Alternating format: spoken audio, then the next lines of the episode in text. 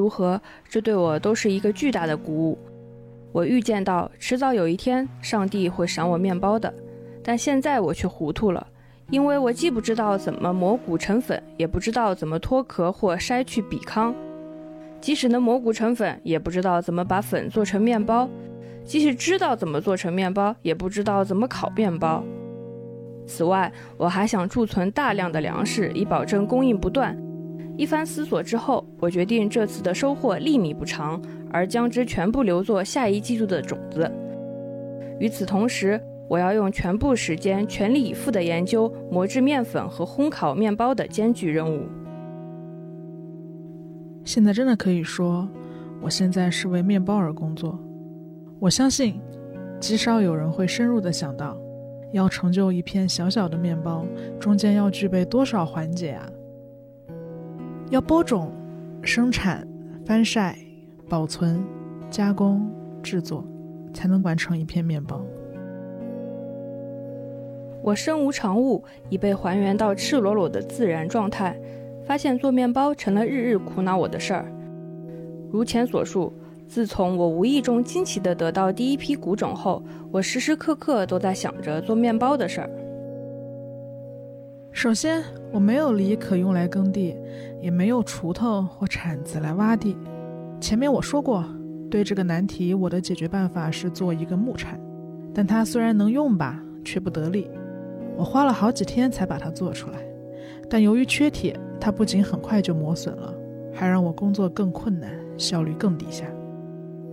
尽管如此，我还是得耐着性子使用这把木铲，即使效果不佳也没办法。播种时，我又没有耙子，不得不自己走来走去，拖着一根大树枝在地里走。这与其说是在耙地，不如说是在抓地挠地。我前面说过，在庄稼成长和成熟的时候，我做了许多事。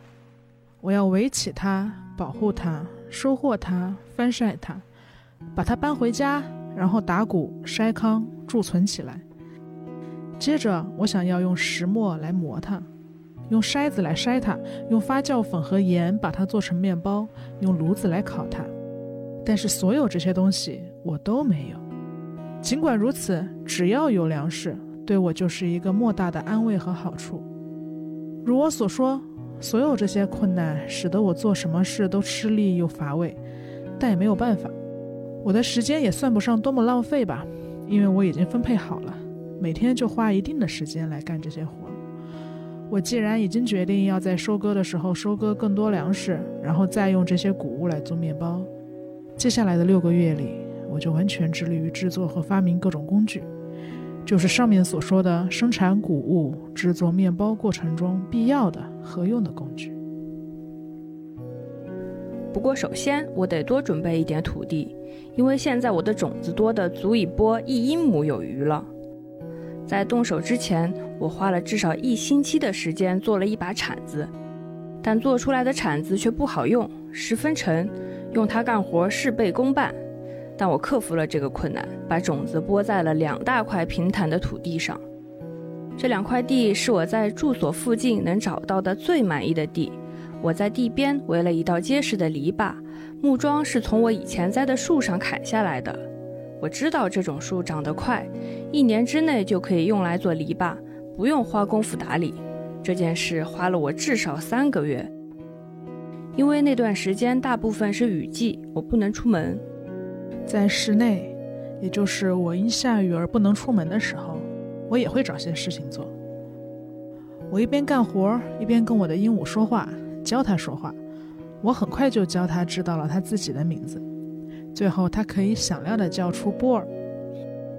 这是我在这座岛上听到的，不是从我的嘴里，而是从别的嘴里发出的第一句话。当然了，这不是我的工作，而只是有助于我的工作而已。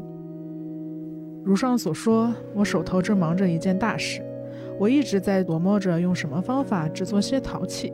我急需陶器，但不知道从哪里下手。考虑到高温的气候。因此，我毫不怀疑，只要我能找到陶土，就可以造出一些罐子来，把它们在太阳底下晒干，坚硬结实的，足以长期使用，可以容纳任何需要贮存的干东西。我很快就要加工粮食、磨面粉，在这些程序中，容器都是必须的。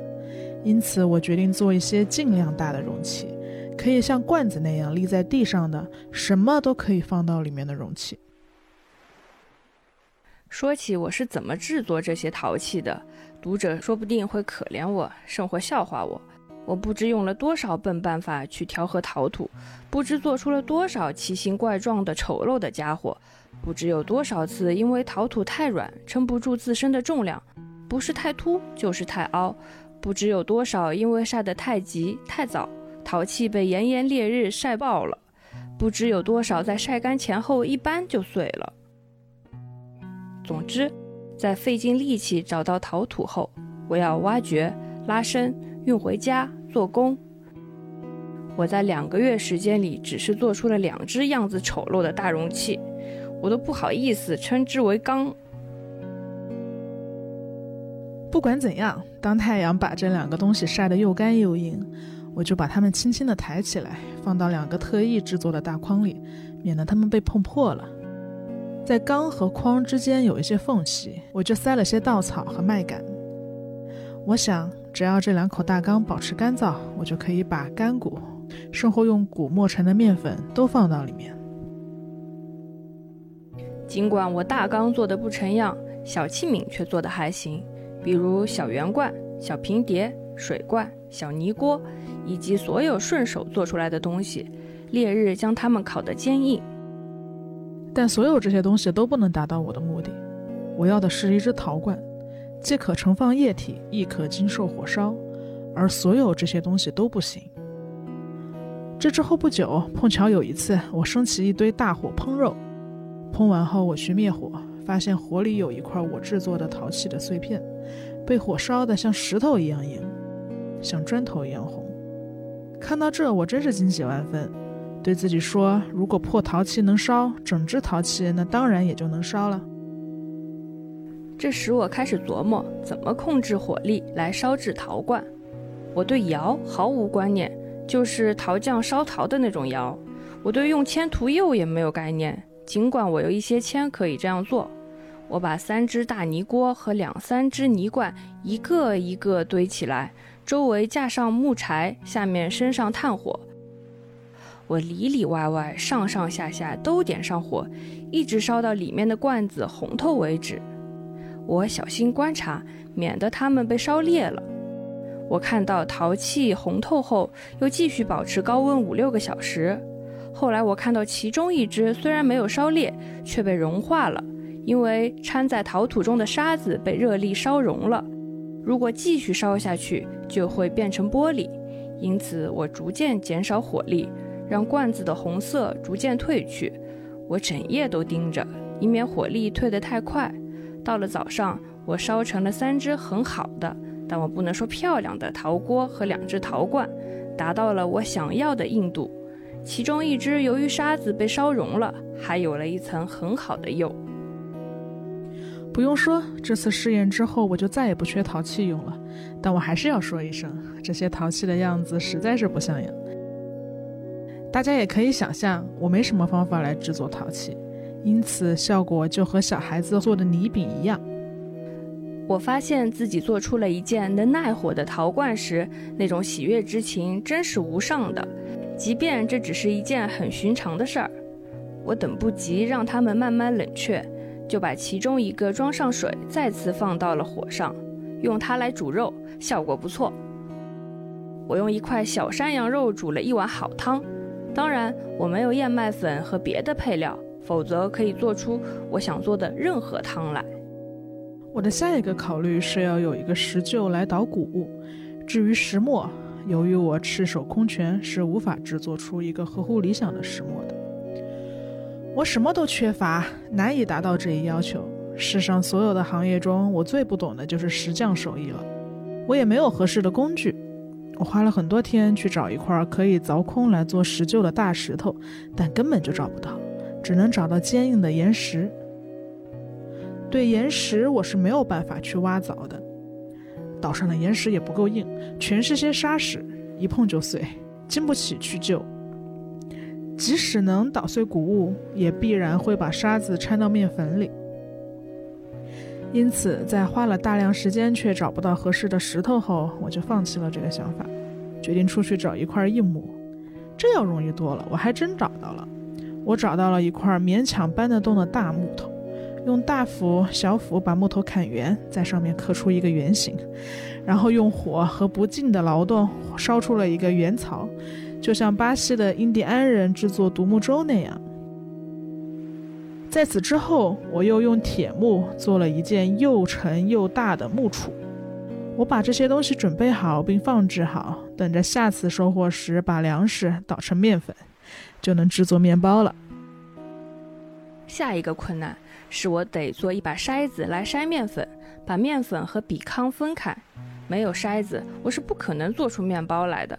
这想起来就是最困难的事儿，因为我没有任何必须的材料来做筛子。我是指那种可把面粉筛出来的精细轻薄的布料。我为此停了几个月，一筹莫展。亚麻布我都用光了，全成了破布条。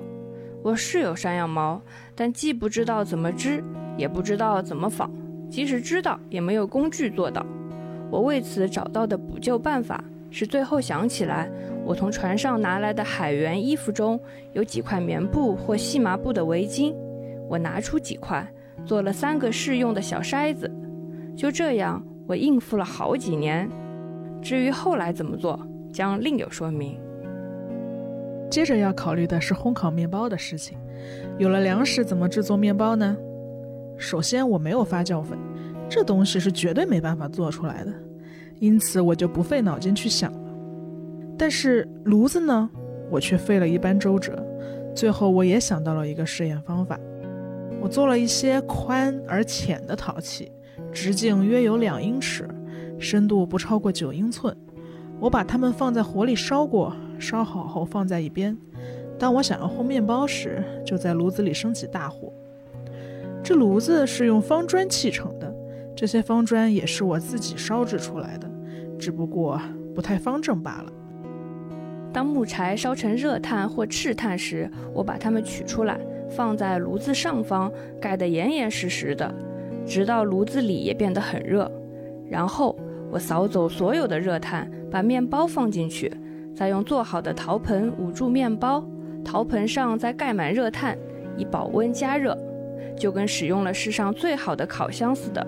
我就这样做出了大麦面包，迅速的成为了一个糕点大师，可以入市叫卖了。我还用大米做了几块蛋糕和布丁。不过我做不了馅饼，因为我除了禽鸟和山羊肉外，没有别的佐料可以放进去。以上段落节选自《鲁滨逊漂流记》二零一八年版。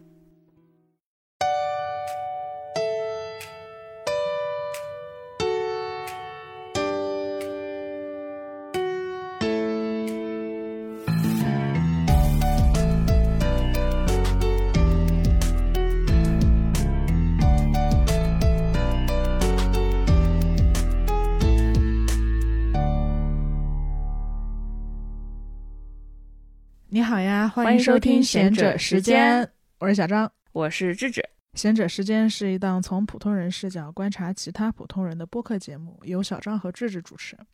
刚才我跟小张一起读了《鲁滨逊漂流记》，我觉得可能很多人小时候都有读过《鲁滨逊漂流记》吧？你最初是什么时候读的？就是小学的时候，我之前跟你说过，我们学校的时候会要求每个学生交五十块钱，这样他就发给你一箱书，一些世界名著什么的？对对对，就一一大堆青少年读的世界名著，然后里边有《鲁滨逊漂流记》啊，《孤独孤儿》啊，对，什么《海底两万里》啊，《白鲸》啊，反正什么都有。那个时候第一次接触《鲁滨逊漂流记》，我觉得大家应该都很有印象。是那个时候我们还不知道，他《鲁滨逊漂流记》就是后来非常非常流行的末世文的鼻祖。对，我们之所以选择读这篇文章，主要是跟这一波又开始猛烈来袭的疫情有关，包括在上海的，包括在吉林的，包括在瑞丽的。嗯嗯，对，刚刚读的这一段是鲁滨逊第一次尝试在他的荒岛上做出一个面包嘛？其实有点像我最近就是刷社交网络或者跟在上海居住的朋友们聊天啊，他们有一些白领平时都是从来不做饭的，家里甚至连锅也没有，但他们最近就。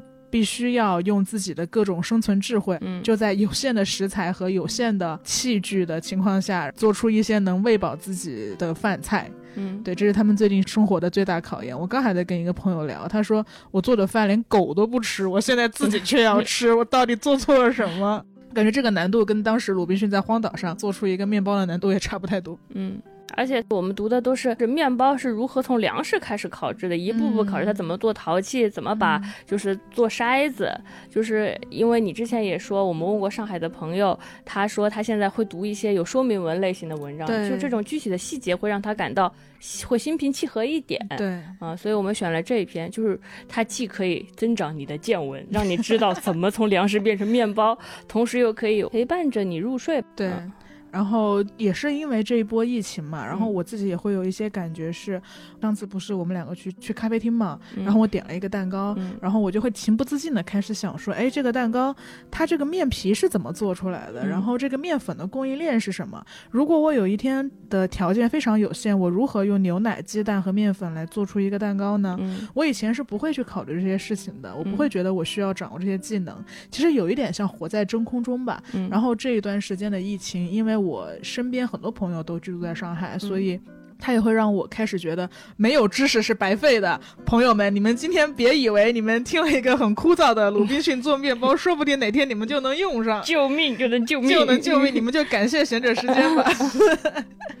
对，所以其实我们今天也是想要聊一聊这一波疫情之后我们的感受吧。因为其实我我们两个一开始的时候本来是没有想好要怎么聊的，他有点。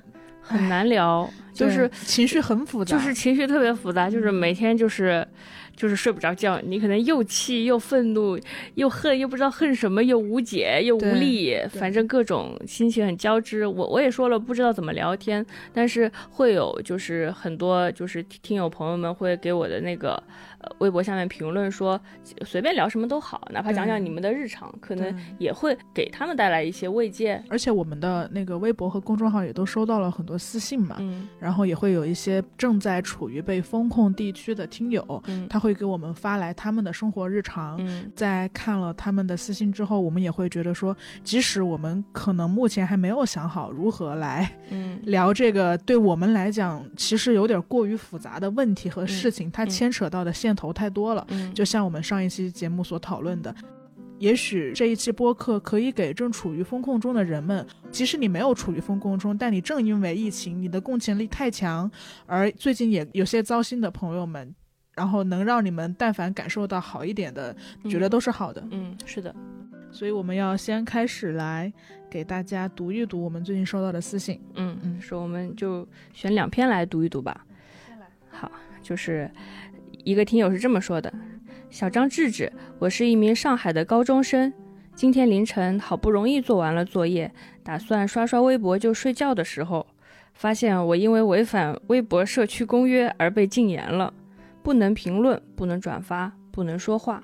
但是我昨天只发了有关女性主义的内容，联系人工客服找方法申诉都没有用，有一种被人捂住嘴的窒息感。然后躺在床上，打算。”听一会儿你们的播客就马上睡觉。窗外有两只野猫开始叫。我家住在一楼，它们叫得特别大声，特别凄惨，光是听着声音就会觉得害怕的程度。那时候还在下雨，我不敢起床查看，于是开始录音。在录到三分多钟的时候，听见了特别特别响的“梆梆梆”三声，像钢管敲击地面发出的声音一样。我就见证着小猫的叫声越来越轻，越来越轻，直到消失不见。我躺在床上开始大哭，以为哭累了就能睡着了，但我还是失眠了好久好久。今天一大早还要起来上早自习，还要上网课，但我根本没有办法集中注意力，总是会想到小猫，想到一些女性就很难过。之前遇到类似事情的时候，我都会发微博，把想法表达出来，就会好一些。偏偏这次我被禁言了，我什么话都说不出来，只能自己进行情绪反刍。妈妈说她今天抢菜又失败了。我现在既要为物质生活苦恼，又在精神世界里受折磨，实在想不到这些话该和谁说，所以就来找你们说说话。昨天我们小区又新增了三例阳性，就在我们家隔壁楼。妈妈说，大概是因为快递和外卖上有病毒。我感觉自己仿佛身处末世丧尸电影里一样，不断被病毒包围再包围。妈妈买了酒精和消毒液，直接捐给了居委会。爸爸刚刚出门去了，他现在依旧几乎每天都报名当党员志愿者，带着红袖章帮忙分菜，还有送快递上门。如果我长大了再遇到这种情况，我也会这么做的。然后我们收到的第二封信是这样的，他说：“小张和智智，从三月十三号第一次开始封锁隔离，直到今天，我在上海已经居家三十三天了。这么多天来，和所有在上海的朋友一样，我经历了震惊、不敢相信、恐慌、焦虑、崩溃、迷茫等等令人不安的负面情绪。不过我都没有哭过。”但是今天我第一次哭了。事情是这样的，上海现在买菜难、缺粮的状况，相信你们也都知道。我买了一周鸡蛋都没有买到。今天突然看到有一个团购在卖，一百鸡蛋三十个，六十块，但是必须要三百一起卖。我家里只有两个人，肯定吃不完。我就去群里问了，有两个人愿意跟我拼单，我就开心的去下单了。没想到后来另一个群里突然发起一个新单，三十个鸡蛋只要三十五块钱，我就有点慌了，怕他们不要了，因为九十个蛋根本吃不完，也浪费钱。于是我赶紧问他们：“鸡蛋我已经买了，你们还要吗？”没想到他们都跟我说要的，尤其其中一位爷爷甚至已经下单了三十五块钱的鸡蛋，我觉得还挺感动的。晚上鸡蛋到了之后，我想说给他们送过去，结果爷爷不要我跑，自己下来拿。我一开门，看到爷爷白发苍苍，穿着蓝色的防护服，拿着个手机站在门外等着我。我把鸡蛋给爷爷，他手忙脚乱，又要付钱又要接鸡蛋，那个样子突然就击中了我。我当时的眼泪止不住的流下来，感觉这段时间所有的负面情绪都爆发了出来。真的，大家已经撑到极限了。太难了，尤其是这样独自生活的老人。爷爷的情况其实已经算好，识字、有智能手机、会用微信，其他还有很多做不到这些的老人，真的就只能靠别人了。后来我切换了沟通方式，给爷爷发了语音（括号果然顺畅了很多），建议大家和老人沟通还是要用语音。波浪号（括号）。我告诉爷爷，鸡蛋送给他吃，不收钱了。还跟爷爷说，如果以后需要买菜，随时都可以来找我。爷爷一直说不行不行，还说已经麻烦我很多了。这种态度更让我心疼。上海的这个春天太冷了，也不知道什么时候能结束。我们能做的只能是多帮助一些人，用人心来暖人心吧。不过也不是没有温暖的事情。楼道里，大家互相帮助，互相打气，帮忙买菜，楼道消毒，志愿者跑上跑下，楼长爷爷起早贪黑守护我们。有阳性的住户转去方舱医院时，大家都献计献策，送物资，送祝福，就像女儿出嫁一般。哈哈哈！也希望他们能早日回娘家。就说这么多吧，希望不会再有不好的事情发生。希望上海的夏天早点到来，早日能出门。希望能早点回到那个生机勃勃的世界。加油！哎，对，还是很难受的。嗯，当时看到这一条的时候，我就觉得，嗯，当有动乱发生的时候，不管是战争还是像这样大型的规模的病毒，老弱病残、孕，就是和女性，就是会首先受害的。他们的生存，我知道需要依赖太多太多的外力的支持了，就包括已经生病了的病人，他需要，如果他是一个癌症病人，他会需要化疗；如果他有一些慢性病，他可能会需要去做透析。嗯，如果你是一个老人，老人在我们这个飞速移动互联网时代所受到的这个境遇，我们也之前有很多文章已经讨论过了嘛。那平时生活就已经不太方便了，你打不到车。没法跟年轻人去抢火车票，对吧？然后你在疫情来的时候，一定一定是更惨的。嗯我其实都很难想象有那么多独居的老人，嗯一个人在家，他们要怎么生活？然后，如果是包括我还看到很多案例嘛，就是如果你家里有一些难以控制的病患呢，比如说，就我我的朋友也会跟我说，他的楼道里面有一个精神病患者，就一直是靠药物，甚至会需要用到铁链，就是来保护他不伤害到家人嘛。虽然家人也很痛心啊，嗯但在这个时候，他自己的父亲就阳性了。但这个时候，谁会去照顾那个精神病患者呢？我以前还会觉得说，是不是这些糟糕的事情被推到我面前来，是因为好事不出门，坏事传千里嘛？但现在很多东西，我不是从微博上看到的，我不是从新闻上看到的，是我身边早就认识的朋友他跟我说的，我就觉得。连我身边都有这么这么多的案例，那在我没有看到的地方，他独居，他又没有手机，他没法发微博，嗯我可能都不知道。我一想到那个状况，我就会觉得很很难受。还有贫穷的人，他们怎么办呢？还有盲人，他很很很难使用手机。我也看到，就是说盲人他每天都要订大量大量的粮食，大家就会觉得嗯好奇怪。然后因为他就是打字也含含糊糊的不方便，嗯他们还把他踢出群过，然后才看到他是盲人。然后他家里可能住着十四个工友吧，都是一盲人按摩店这样子，好像、这个人是唯一会使用手机的人，因为苹果手机它会带一个帮助盲人的那个辅助系统嘛。嗯其他人都不太会用手机嘛，嗯然后这个工友就帮助这么这么多工友一起订餐，所以很麻烦，还有很多很多这样的事情发生。嗯但是反正好像我们收到的，不管是我们身边的朋友，还是我们听友给我们发来的私信，他们都会加上一句说他有在努力的帮助楼道里的老人。对对对这还是很非常非常非常感谢大家。如果我们遇到相同的情况，我们也会这么做的。是，因为你你你其实本来不认识你的邻居嘛，嗯然后。对于大多数可能没有处于极端恶劣的环境之下的年轻人，你遇到的问题，呃，所有人啊，就可能就你突然要跟你的邻居亲密接触了。嗯我们早就没有邻里文化了嘛，你突然就变得你的你的社群、你的社交范围突然就变了，你可能要跟一群不是你同温层的人突然去交往，然后大家在群里，而且你今天能不能吃上这个这个鸡蛋，就取决于群里有没有人跟你拼嘛。这个东西也会给很多人带来困扰嘛，然后也会有一些比较负面的状况出现，就人际交往层面上的哈。比如说今天我上海有个朋友，就是他在群里嘛，然后他他们的小区群今天是政府给他们发物资的日子，嗯然后他们已经盼了很久，终于盼来这个物资了。我物资里好像我记得那个包括米，然后包括面，包括油一些基础的物资，然后还有鸡蛋和、呃抽纸，嗯对，反正让还有芹菜，嗯对我不我不爱吃芹菜。然后结果他就发现一个问题，就是其他所有邻居的物资里面都有鸡蛋，嗯只有他一个人的物资里面没有鸡蛋，他觉得很奇怪嘛。嗯然后他去多方确认了，就是确认人家都有鸡蛋，但他确实没有收到鸡蛋。嗯就这个时候，他就在群里问了一句小小区群，他就说：“哎，为什么我没有收到鸡蛋？那如果没有收到鸡蛋的话，去哪儿补领？”嗯结果他得到的唯一一个回复还是，就另一个小区里的人跟他说：“嗯我的天！”就这都是免费的了，你还要什么自行车呀？嗯，就是就是这样，就是嗯。然后我那个朋友就有有些生气和伤心吧，他就觉得其实这种事情，这他他当然是免费的了，但是其实我们一向都是换管不换管而换不均的嘛。嗯他伤心的并不是说没有鸡蛋，他不是说他贪心，而是为什么人家都有他没有？他只是问了一下，那能不能还有别的地方领？嗯但说那句话的人他自己也是有鸡蛋的嘛，就只有他一个人没有鸡蛋，就就就可能也会有一些这种呃人际关系上的交往和摩擦。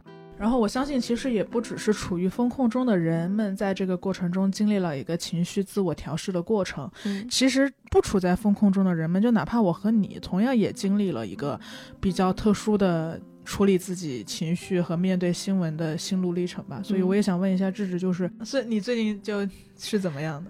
我不知道有没有人的心里大概跟我一样，每到凌晨零点的时候，就是我对这个世界愤怒开始的时候。因为凌晨之后坏消息就特别多，每天晚上我都得恨一遍这个世界，就是经常会被一些新闻气。我又恨那些因为没有核酸检测的证明，所以没有办法及时就医，但是急需要透析的病人。我又恨那些网暴别人让别人跳楼的人，听到那些生病的老人和居委会的，就是负责人互相不知道怎么办，一个说谢谢你，一个说对不起。我看了好多新闻，我都非常难受，但是我又得让自己看下去。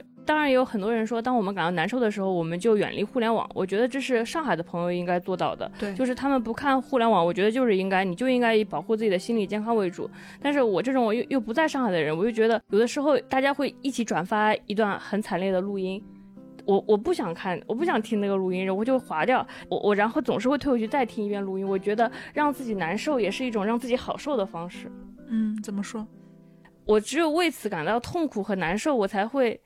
我才会好受一点点，我就觉得我我可能在跟那些处在更艰难的困境中的朋友一起痛苦。明白。我也特别想跟大家说，如果你不管你是现在处于什么情况，如果你感到不舒服，你感到愤怒和难受，是因为一个正常的人就是应该感到不舒服、愤怒和难受。首先，你的情绪是没有问题的。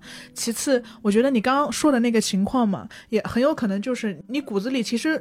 不太愿意去掩耳盗铃，嗯，所以你会想要得到更多信息，而且我现在也会有一个信息焦虑，就是担心这个东西我不看，它明天就四零四了嘛？是的，就是大家都会说难辨真假，可是我要都得看一遍。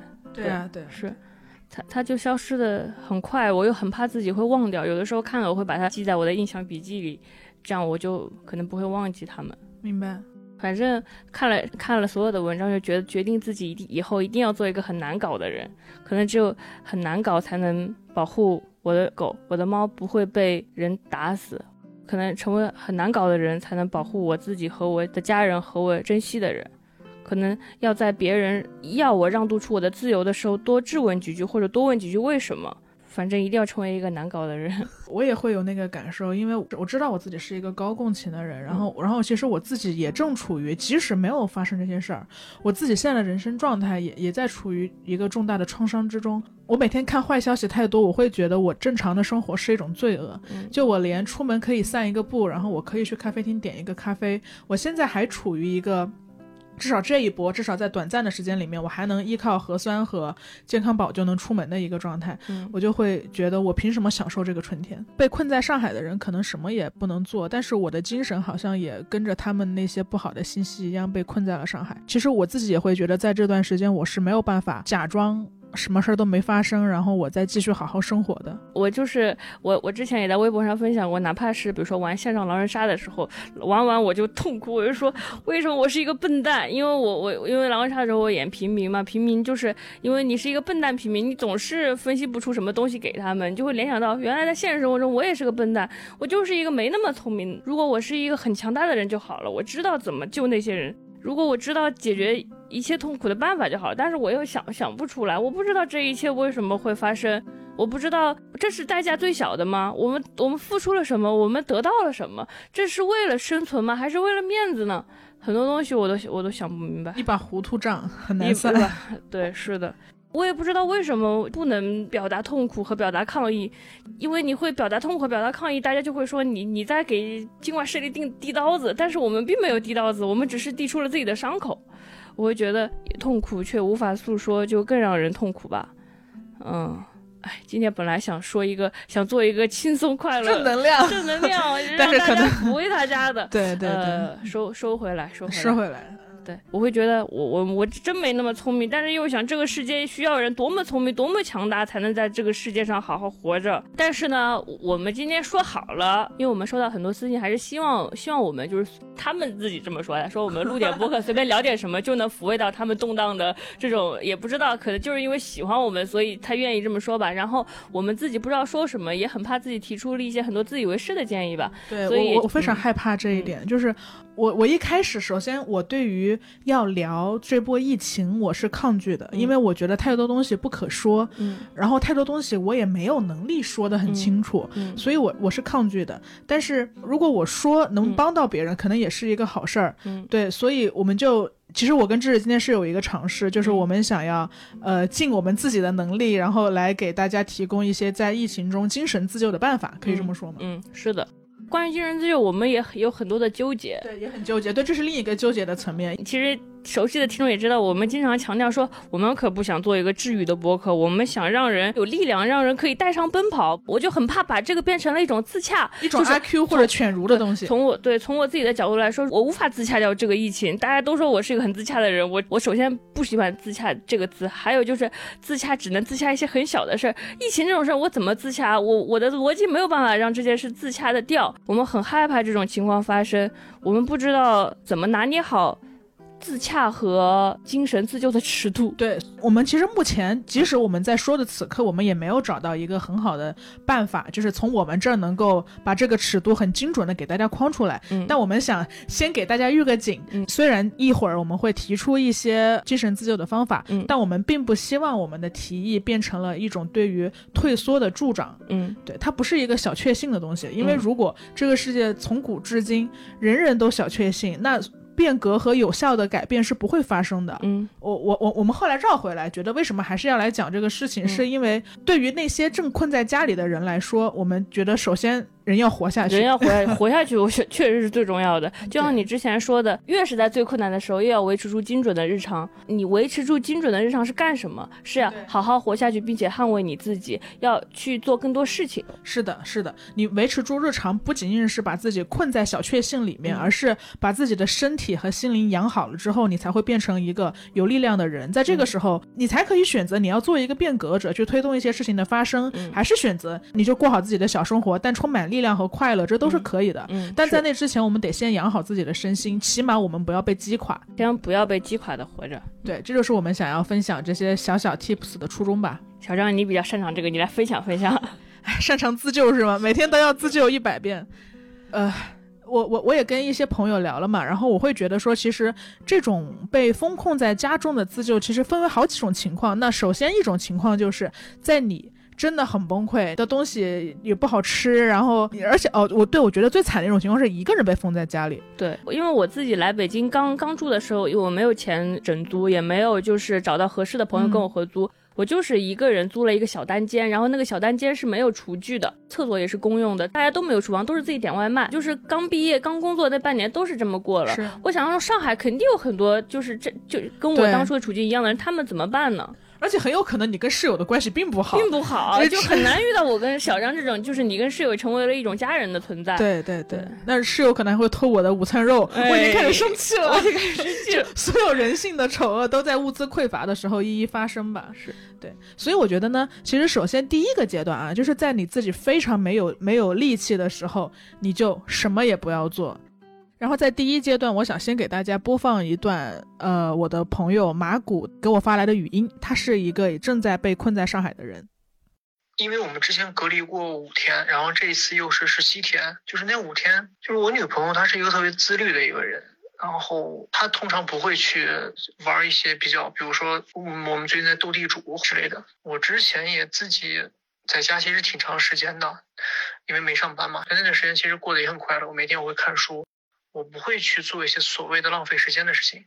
但是这一次，就是当别人把你关起来的时候，你其实是非常的不适和痛苦的一个状态，你就只想要把这段时间熬过去。所以第一次那五天的时候，我记得特别清楚。前两天我俩就是疯狂的在 App Store 找那个手机游戏手游，就躺在沙发上一动不动的就开始两个人玩游戏。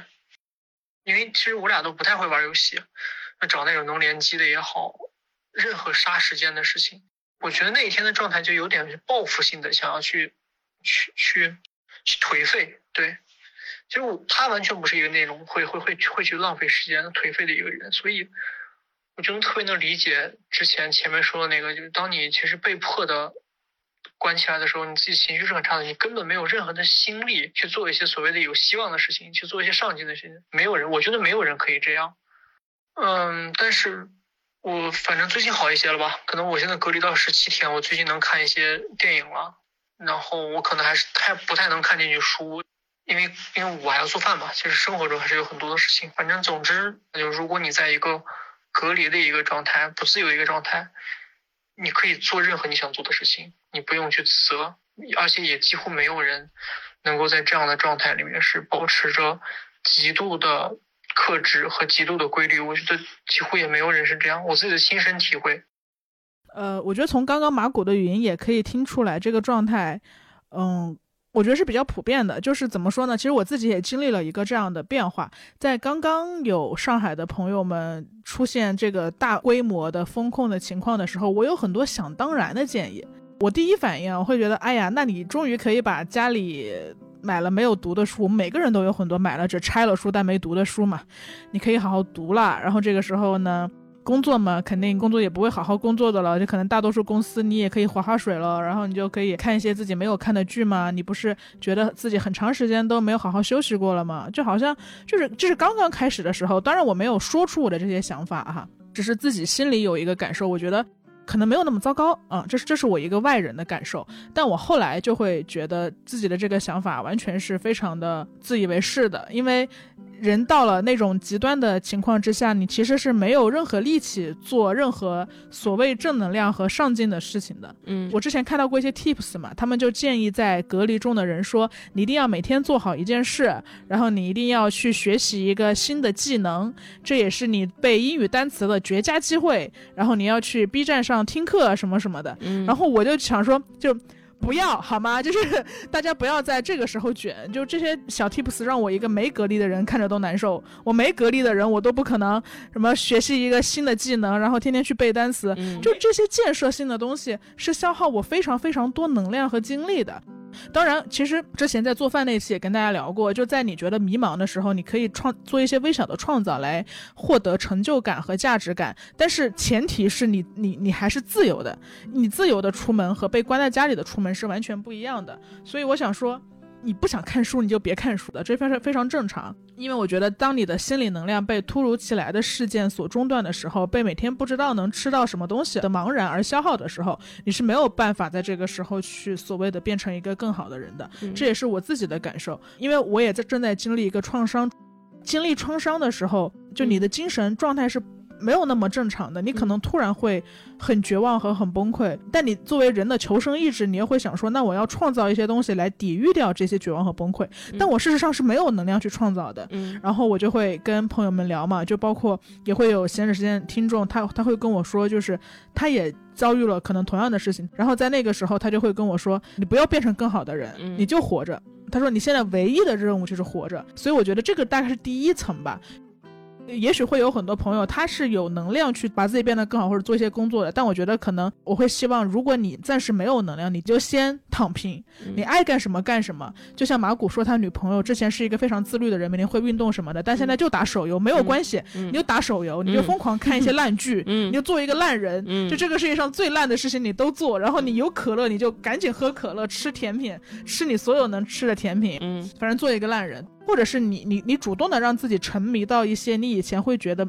非建设性的游戏当中去，比如说我们最近陪洛怀玩狼人杀嘛。其实我是一个没有玩过狼人杀的人，然后这一次因为呃洛怀被困在上海，我我我们就想说，那有什么办法能够帮到他？然后他就说，要不我们来玩一局狼人杀。然后那个群就慢慢的越来越壮大，增长了很多人，现在好像已经有四十九个人了。对对对，就是洛怀也说了，就是说他他说我根本不想看到你们去他妈美丽的春天里跑来跑去，因为我跑不了。我玩线上狼人杀的时候，他觉得跟我们是平等的，我们都坐在一个地方，然后玩狼人杀。对，就是如果你的朋友在上海或者处在其他被封控的城市的疫情中，然后你又你又没办法给他找粮食吃，你抢不到东西给他，也许你可以陪他一起玩线上狼人杀、线上斗地主、线上剧本杀、线上你画我猜。对，首先这个门槛还是比较低啊。如果在这儿有听众觉得你没有玩过狼人杀，不管是你是风控中的还是想要陪你的朋友玩的人，不要害怕。就我这种脑子，我都学会了。我觉得就是应该所有人都能学会吧。我在没有玩之前，我对这个游戏是有很多。就是就是高大上的想象，对对对对对对对，我觉得好厉害。就是因为我之前会每次看到呃别人在玩嘛，他们就坐在一起，然后说一些很厉害的专有名词，在一块儿开会。我给他金水，对对对对对，他是个铁狼。然后我觉得好牛逼。但这一次就智智就教我嘛，智智大概教了我一天，然后玩了两三天之后，我就基本上能掌握规则，至少能玩起来，能尽量不拖队友后腿了吧。所以没有那么难，你可以尝试。狼人杀之所以有用，是因为它非常集中。呃，你的身份非常明确，然后你的目的也非常明确，所以在每一盘大概十到二十分钟的这一盘里面，你是不用想其他任何事的。他给你提供了一个架空的价值观，在那一段时间，你就是一个狼人，你就是要把好人票出去，或者你就是一个好人，你就是要守呃保护你吃面的预言家。你看我掌握多少知识哈？对我觉得一方面可能是他提供了一个短暂的呃非常有沉浸感的一个任务式的游戏吧，还有一个就是它其实给洛怀提供了一种社交的平替。嗯你没办法，你没办法出门社交，你没办法跟大家聚会。我们群友有六个人嘛，六个人要生硬的陪他开着视频、语音聊天，也没有话题。嗯但这个时候，如果咱们能玩一盘，然后所有人在一块儿，我们既有话题，又说话了，嗯然后你的情绪也得到了一种宣泄，然后你就玩累了，你就睡觉了。而且玩现场狼人杀真的很容易累，虽然我脑子不好，但是为了为了让自己配合这个游戏，我就得飞快的转动脑子。就是如果是狼人，我就整个心脏我从头到尾就砰砰砰砰砰砰跳，我就撒一些拙劣的谎，渴望不要被人看穿。然后如果我是平民，我为了不让大家误以为我是个狼人，我也要拼命的解释自己。就是你玩完好几盘狼人杀，你是非常累的，可以达到倒头就睡的程度，再也看不了互联网了。就是就是我们其实本来这个播客是昨天就要录的，但是我们玩了三玩局了，了三局了 两个人都傻了，就是昨天想说今天必须录，后来玩两场，我说太累了，什么话也说不出来了。了那些什么什么坏新闻，我睡觉了，我睡觉了，对对我连连我都困了，连我睡眠这么差的人在动脑子之后都困了。都困了。是的，所以我觉得可能在你没有任何精力，你你零电量哈，这个时候咱们说你零电量的时候，首先你的第一个小 tips 呢是你可以玩一些线上游戏，嗯你大胆的主动的去组局吧，找到你身边那些同样被困着的人。然后哦，在这我也想说一下，就是我我我会希望说，虽然我们目前没有微信群哈，但如果你听到这个播客，你可以在小宇宙或者是嗯、呃其他听播客的平台，你可以去留言，留下你自己的联系方式，然后你们可以找到彼此。我还挺希望我们的听友之间可以建立起这种联系，让他们能不再感受到那么孤独吧。嗯，闲者时间由 Marcus Media 制作出品，我们推荐你在苹果 Podcast 订阅收听我们的节目，或者给我们五星好评也可以哦。同时我们的节目也更新在各大主流音频平台。我们节目的公众号是闲者时间播客，你也可以在公众号上找到我们。在没空更新的日子里，我们会不定期发送一些短短的语音给你听。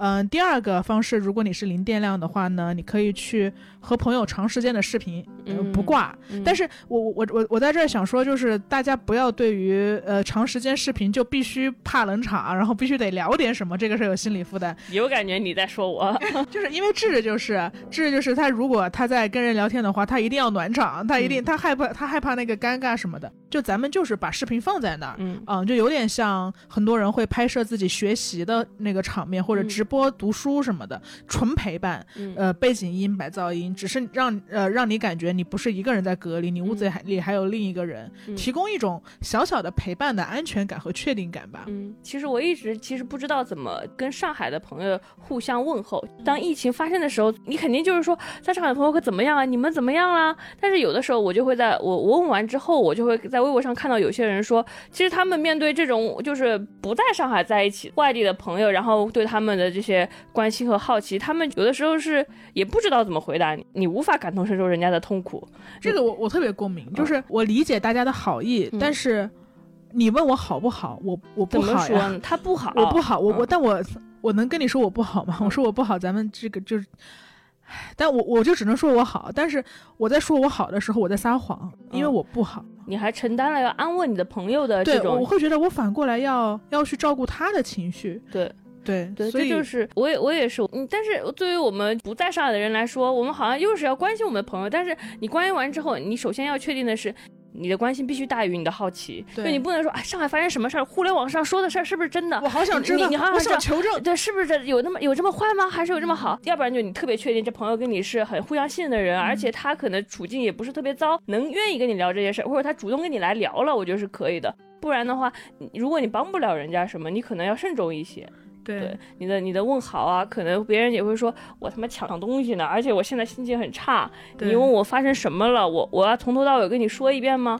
我觉得就是这是一个把握好度的问题吧。但是我的上海朋友就会说，他如果跟他相同处境的人在一起，他会好一些，因为他们互相理解。是这样，就是嗯比如说他的那个朋友，可能跟家里人说情况，也有点报喜不报忧。家里人那肯定觉得哎上海挺好的，很多人其实都不知道上海面临的一些问题，比如说真的有人吃不上饭吗？这是造谣。主要是这个事儿，它不是发生在偏远山区，它在嗯。上海，对，就变得非常魔幻和嗯。荒谬，就没有人会相信说上海居民吃不上饭。是的，是的，我所以我觉得，其实在，在这个时候，如果你真的想关心哈，你问问他要不要玩狼人杀，或者是，或者是你你关心的方式，我我个人会觉得，好像如果是熟的朋友哈，打个视频或者打个语音，让让他说说话，嗯，可能会好一些。然后呢，你在这个时候你要多听，少说，不要给指导性的意见。不要给 你，就听着，听他骂一骂，听他哭一哭，嗯听他崩溃一下，嗯你就把自己当成一个情绪的容器。嗯你不是想关心人家吗？那你就应该把你的见解、你的想法放在后面呀。你应该把他的情绪当成最重要的事。对你就是在这个时候，你就是要承接他情绪的人。对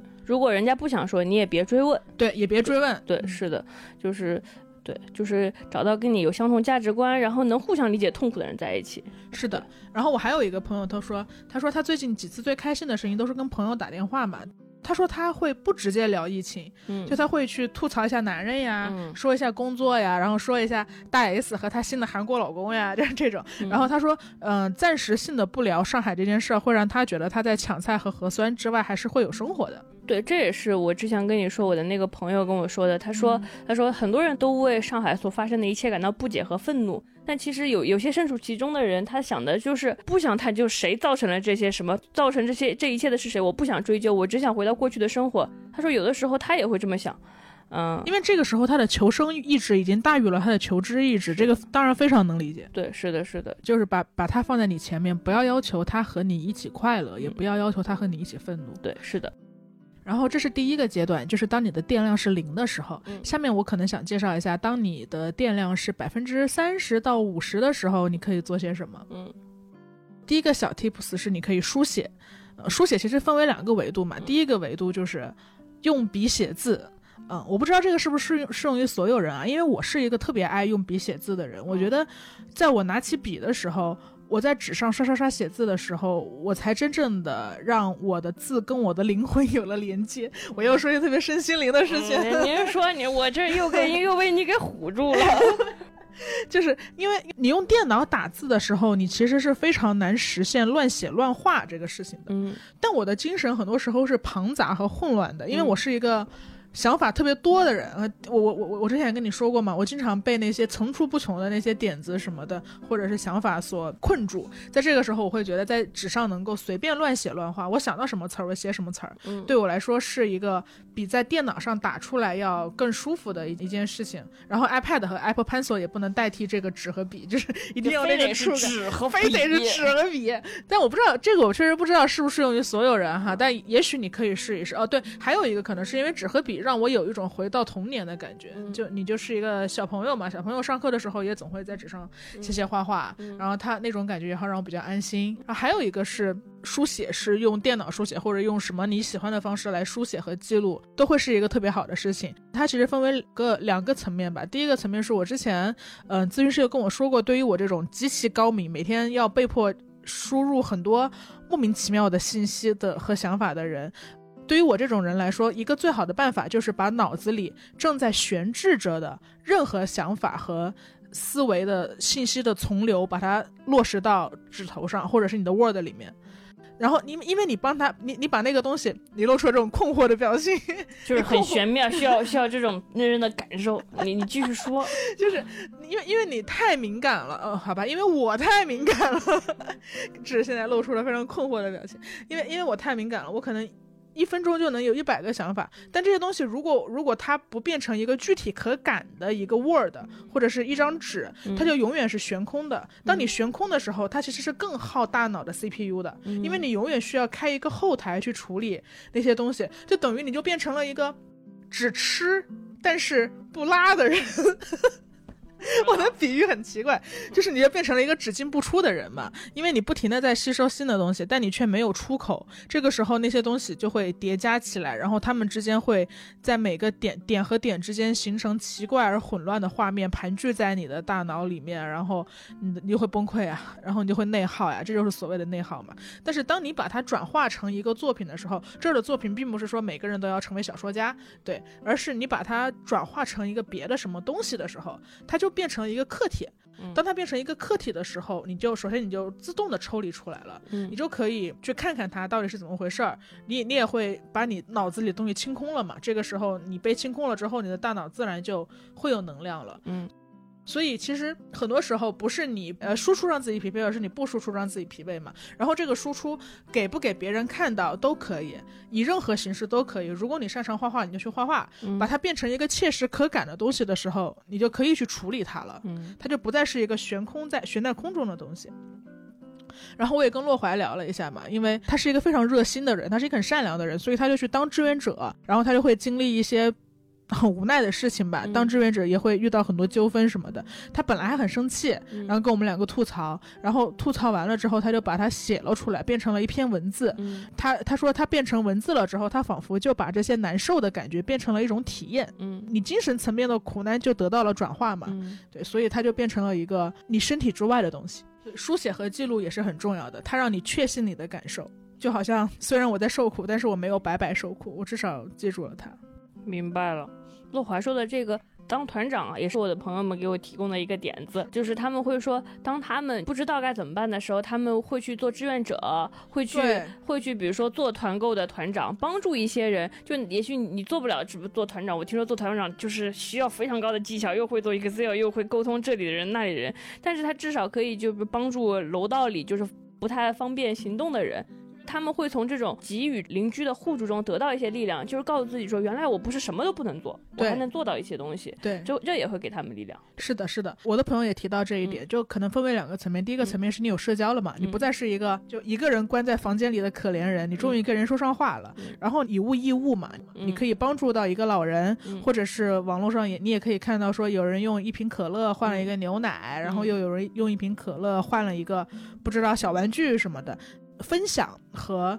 给了别人一些东西，然后我们自己的自我价值感其实是特别高，它是一个嗯特别崇高的感受。嗯，你你作为人的那个最最高价值的那一部分又得到了一个新的确认。对因为就是在这场疫情中，就是大家的自由会受到极大的限制，有的时候你必须得遵从一些规则，而而在遵从规则的时候，其实你的尊严是会受到伤害的。有的时候你会不知道我生而为人的尊严去哪了，为什么我要忍饥挨饿？为什么我要，比如说我看到老老年人就是要讨好着对年轻人笑，因为他们什么都不会，需要别人帮助他，他们就会使劲的夸他或者给他们让路，或者说哪怕你求医生给你放个，但很多时候你的尊严是消失掉的。但是如果你帮助别人，就像你说的，你的尊严和价值感又会回来一点，让你再次确认我是一个人。是的，就咱们都是底层，底层一定要互爱互助，不要互呛。嗯，然后，如果你是一个百分之三十到五十电量的人呢，我觉得你还可以做的一件事情，可能是看书或者是看影影视影视剧。嗯。对，但这儿的书和影视剧是有前提的。嗯。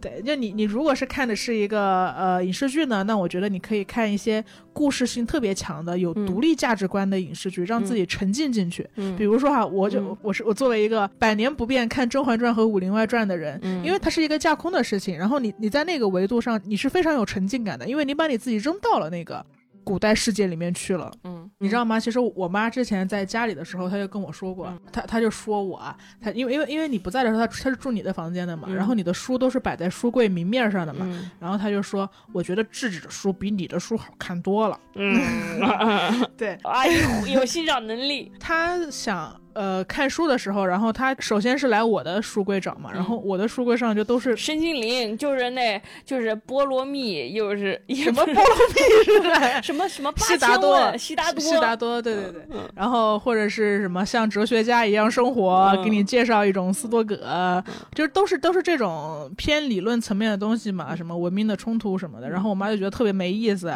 她还觉得你老看这些，怪不得你不高兴。你可你可不能，嗯，对对对，然后她她就会说，她觉得智智的书柜好玩，因为智智的书柜都是陆小凤传奇，对我我我妈就 真的把智智的《陆小凤传奇》看完了、嗯这件事儿，我我我我又高兴又欣慰，然后我还有点感谢你吧，对，因为我觉得能能能让这个处，因为我妈现在也蛮难的嘛，能让这个处境下的她去沉浸在一个世界观里面是特别好的。嗯当她看完你的《陆小凤传奇》的时候，她脸上很难得的出现了轻松的表情。嗯轻松对于处在悲伤中的人来说是非常可贵的，快乐都是太高级的东西了。你嗯哪怕有一个小时在阅读的过程中你不悲伤，你变成了武侠世界里的一员，嗯这就是非常难得的事情。所以，我我还是非常感谢智智，就是我妈从智智的那些故事书里面得到了些许的轻松吧。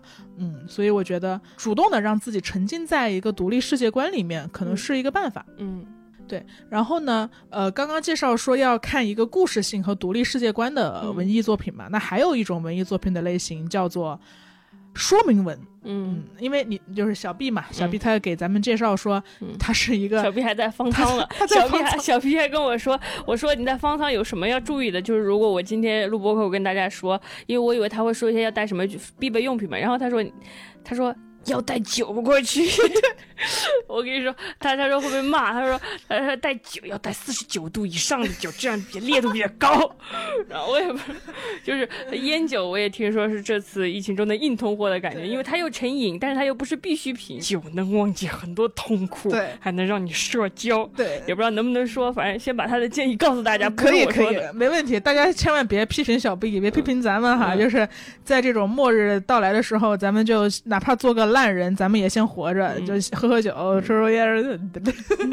然后小 B 就还跟我说嘛，他说：“我觉得学习新奇的知识（括号科普程度刚刚好的知识）或者是。”故事情节（括号没错，我说的是网文的刺激）可以冲散一些对于当下的关注。嗯，对。小 B 说他最近看了一本书，叫做《末日爱国者》，是美国的一个生存主义者写的，假定美国因为金融危机社会崩溃，然后生存主义者怎么结成小分队求生的一本说明书型的小说。在里面你可以学习到枪械改装护理、战地医疗。基本无线电知识与改装都是很有用的知识。食品医药储存与挑选，野外狩猎，汽车维修，燃料长期保存，可以说就是男人跟我说起这件事儿，兴奋之情跃然纸上。他说：基本陆军战术，半永久野战阵地修建与规划。爆破物的维护与使用，我都读不通顺。你应你你应该用男人那种津津有味、眉飞色舞的表情。我是他说，那个在在哪儿啊？我读读，你看。在这在这里边，可以学到枪械改装护理、战地医疗、基本无线电知识与改装、食品医疗储存与挑选、野外狩猎、汽车维修、燃料长期保存、基本陆军战术、半永久野战野战阵地修炼与规划、爆破物的维护和使用。对，这是模仿起男人来，可以说是惟妙惟就是要有那种兴致勃勃的那种感觉，那种感觉，嗯。可能这在这个时候，你读一些说明文的东西，它不像历史和人文类的书籍会唤起你的情感嘛，嗯，对吧？因为因为历史会让你意识到为何身处此刻，嗯，然后文学又会唤醒你的非常多恐惧、忧伤、感动。就说明文式的小说跟这些通通无关，它就是教你如何维修汽车。你就像阅读很多很多说明书的集合一样，反而这种极其陌生化的知识，你平时不会去接触到的知识型的。呃，作品能够抚慰到当下的你，因为它跟当下的这个困难情境充分剥离开来。我有个上海朋友，跟他提出了截然相反的建议。你说说，大家各取所需。大家各取所需，就是因为这也是我们就是问一些朋友得出的结论。我那上海朋友说，他绝对看不下去开心的书，但他也看不下去太抑郁的书，所以他在喜他现在喜欢在 B 站上看那种解说，五分钟解说一个故事。他说我他从前从来不屑于看这种东西，觉得这这东西不是就是把拆分了，就是甘蔗嚼干了水的那种感觉。但现在他喜欢看这些东西，因为这些东西能达到那种就是他没有，比如说他会看。在 B 站上看这种使女的故事，这种压抑的书，但是那五分钟的解说，他能冲淡这种悲伤感。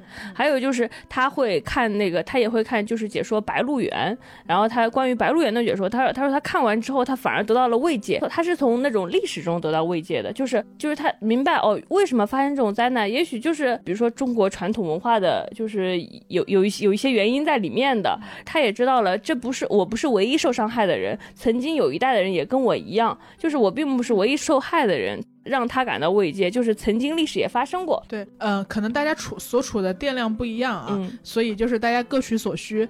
呃，然后还有一个就是，我觉得，但我觉得这个可能你的电量得到百分之五六十哈。嗯，就我觉得运动可能也是一个有用的事情。其实我是一个懒惰博主，就是我我特别讨厌有什么事儿就让我去运动，什么能分泌多巴胺什么的。我我当然知道这个很很正确啊，大家不要骂我，我只是觉得我我懒嘛，然后要人家跟我这么说，我又做不到，我就会有点自责什么的。但我确实会觉得适度的运动能让你变得更舒服。首先，你的身体会轻盈。这种轻盈感是喝两三杯美式咖啡都。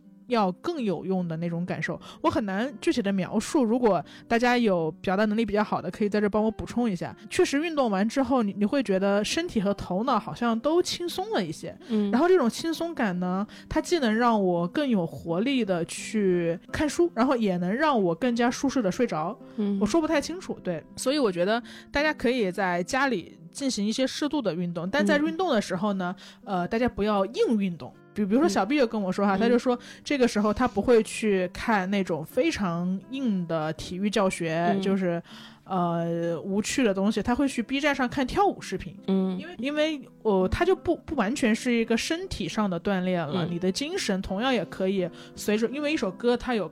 高潮有副歌，然后有结束，开头结尾嘛。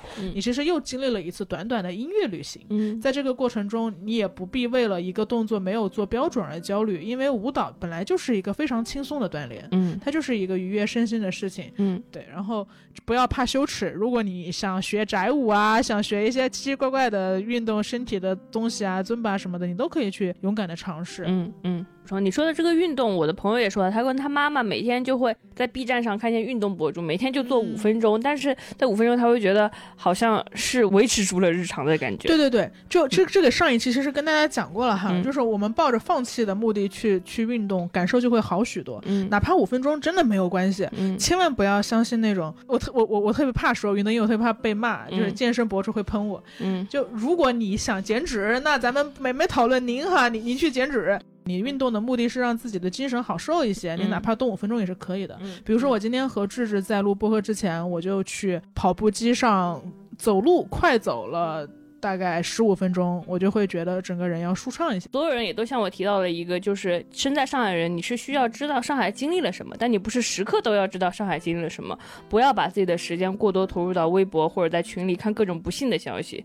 每天最多拿一个小时出来看新闻，一个小时骂人宣泄。首先，首先要保证的就是自己的心理健康。对，可能身处于当下的那个困境之中的人，反而要离这些消息远一些。嗯，就让我们这我们这些人来替你们愤怒和。哭吧，痛苦和去那个惆怅吧。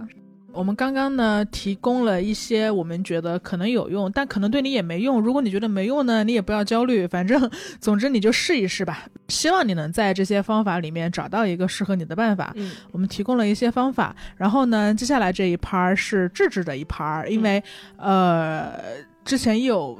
听众提到说，因为智智很喜欢看网文嘛，嗯，哇，智智真的是太喜欢看网文，我一定要跟你说一下，智智他 他每天就是在在那儿忙，长在床上，长在床上，他从来不下床。我今天给他做做土豆烧排骨什么的，就所有的食物都是要放在他的书桌上。床头柜，我跟你说，我每天就躺在床上，然后然后小张就把那个空气炸鸡翅、空气炸鸡块，然后排骨、排骨面、排骨汤，为什么有三样东西呢？是因为他前一天做排骨，那个汤就特别。鲜美，第二天就可以做面，绝对不能浪费。嗯，然后他就通通端到我床头，对他就不下床。然后这个人呢，即使你给他做做好了一桌饭菜，然后他也不会跟我聊天，他就是拿着手机看网文。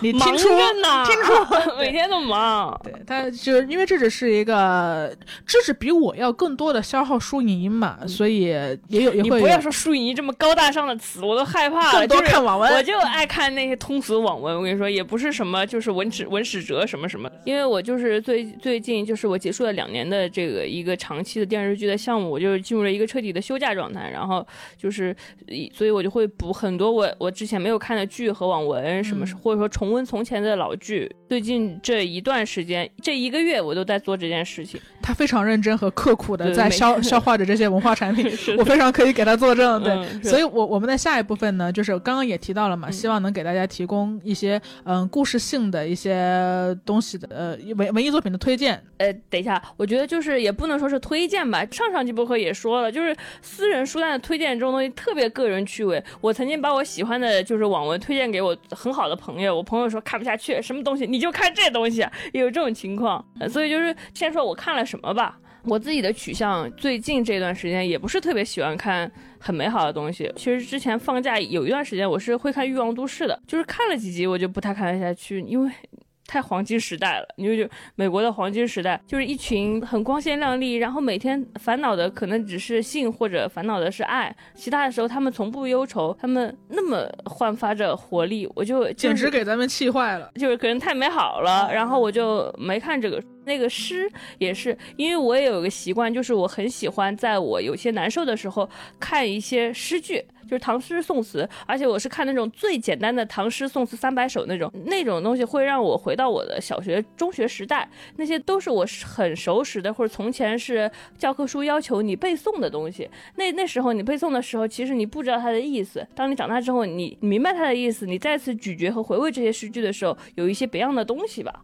嗯，然后你钻进诗里的时候，你的眼前可能就是。桂花小巷、弄堂或者芳草斜阳，那那那些意象化和美的东西，会让你逃避掉一些现实的东西。对，因为我们我我跟志其实非常少在播客里聊到书这类，我们觉得也稍微有点呃高级的话题吧。但但在这，我也想想给大家分享一下我自己经历的一个心路历程吧。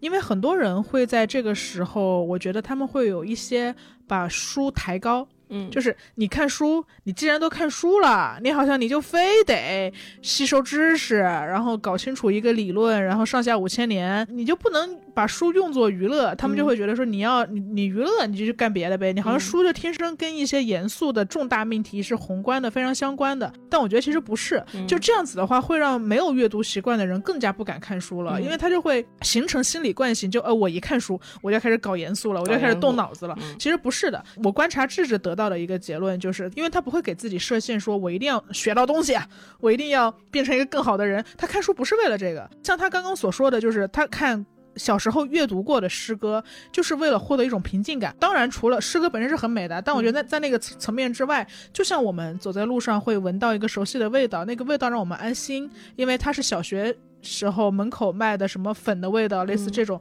它给你带来一种精神上的平静和治愈，这种感觉是在信息吸收之外的。你不是非要看了这个古诗词书，你就非要理解所有东西，然后把诗词背下来，不是的。它哪怕你阅读一本书，仅仅给你带来快乐，仅仅给你打发时光，仅仅给你带来你对过往生活的一种回望，它都是 OK 的。千万不要给书加太多的偶像包袱。是的，没错，就是这个。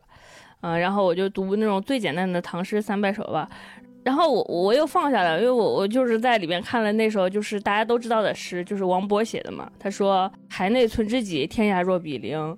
无为在歧路，儿女共沾巾。”哇，就是当时在看，我就觉得这这这个这个人应该会很相信自己的未来是很美好的吧，因为这句话就是。因为我们都是知己嘛，所以无无论我们隔得再远的话，我们也会觉得就像比邻一样相处。就是因为我们都很知心，不管是相隔四海，也都会心和心在一起，所以我们就不用在这个分叉的路口上哭哭啼啼的，呃，就是用袖子抹眼泪啦。他一定是就这种初唐的这种气象，你就会觉得未来好像还是大有作为。他他相信自己未来会遇到很好的人生，所以他会在这个时候面对离别的时候是非常开阔和舒朗的心境。可能我看我看这首诗的时候，我也会很很感慨，因为我可能面对离别就不会那么洒脱，就是我没有我不知道我的未来会变得更好吗？我只想现在就是紧紧抓住身边的每一个确定的我爱的人的手，希望我们可以尽可能的一起走下去。就是想跟大家说的是，我我也是最近这段时间不是会特别想看那些呃美好光明的东西。最近我看的书，首先看了《镣铐之下》，《镣铐之下》就是写哈利波特死了，伏地魔赢了的那个世界。它是一本同人文嘛，是呃德赫同人文，就是我大家可能克德赫的都知道，就是德拉克马尔福和赫敏。哈利波特死了，然后伏地魔赢了，凤凰社的所有成员，比如说罗恩，所有亲密的战友都去，都就是被惨烈的杀害了。的这个背景，然后赫敏作为凤凰社最后的一名成员，他的脑子里怀抱着一个巨大的秘密，因为他太想守护这个秘密了，导致他也把这个秘密给忘了。因为他们魔法是有一个大脑封闭术嘛，还是这个背景。然后他是怎么跟在伏地魔手下最大的头领德拉克马尔福相爱的？就是就这个背景他就很惨烈，我就喜欢那种背景很惨烈，但是其中又有一些些美好东西的故事。嗯，大家大家可以可以去看一看，赫敏和马尔福的爱情写的很有说服力，就是那种无人理解我的孤独，但是只有对方跟我互相取暖的那种感觉，那种写的那种。嗯，你知道吧？就是通俗作品，就是给大家推荐一下。我跟大家说一下志现在的状态哈，他他整个人就是全是一个成语，叫手舞足蹈。手舞足蹈。然后他脸上带着那种莫名的甜蜜的笑容，然后眯着他的眼睛，然后然后手指指点点，特别兴奋，挺搞笑的。挺搞笑。你接着说，嗯，这这就是最近刚看完的这本书嘛。然后我还会常看的书是《末日乐园》，我觉得大家如果熟悉末世文，应该都会都会知道。末日乐园就是一个无限流的书，然后女主女主也是在各种极端环境下学会生存，要么就是什么低温，开头是低温世界啊。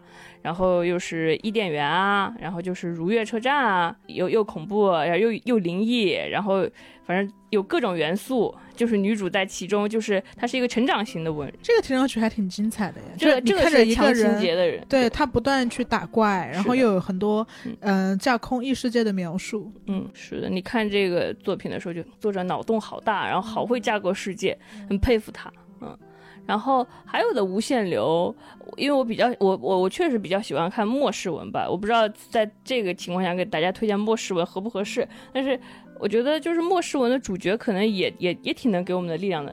我还会推荐的是《饥饿求生游戏》，《饥饿求生游戏》我觉得是可以作为没有看过末世文，但是想尝试一下的一个入门入门级的作品。它也是无限流嘛，女主会经历各种各样的世界，它可能是一个。呃，荒岛求生，它也可能是一个在就是深不见底的海底求生，它也可能是在雪山，它有可能是穿到了古代的沙漠，它给你制造各种极端环境，你要在里面生存下去。然后，哎，那它这个它的记忆会叠加吗？记忆，它它会记得自己所有的记忆。对，它跟那个上一个末日乐园它不一样的地方在，末日乐园女主是很强的嘛，然后她一一直活下去也很坚定。这篇就是网文的女主，她就是一个怎么说呢，就是半百。烂不半摆烂不摆烂的状态，就是他想活着，但是呢，就是怎么说呢，活着吧，唉，就他没有，并没有全力以赴，但他也也挺聪明的。他是一个厨子嘛，我也我喜欢《饥饿求生游戏》的原因就是女主她是在各种困境下也能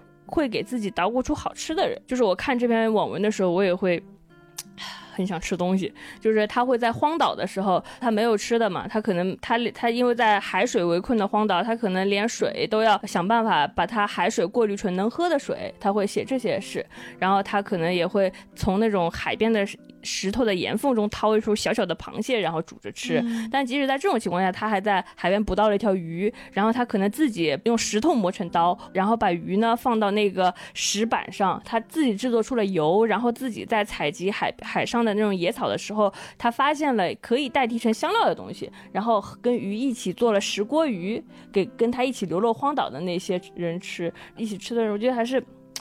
很很幸福的，他会描写这些东西，有很多这样的描述吧。呃，我给大家推荐我我我们难过的时候喜欢看的剧吧。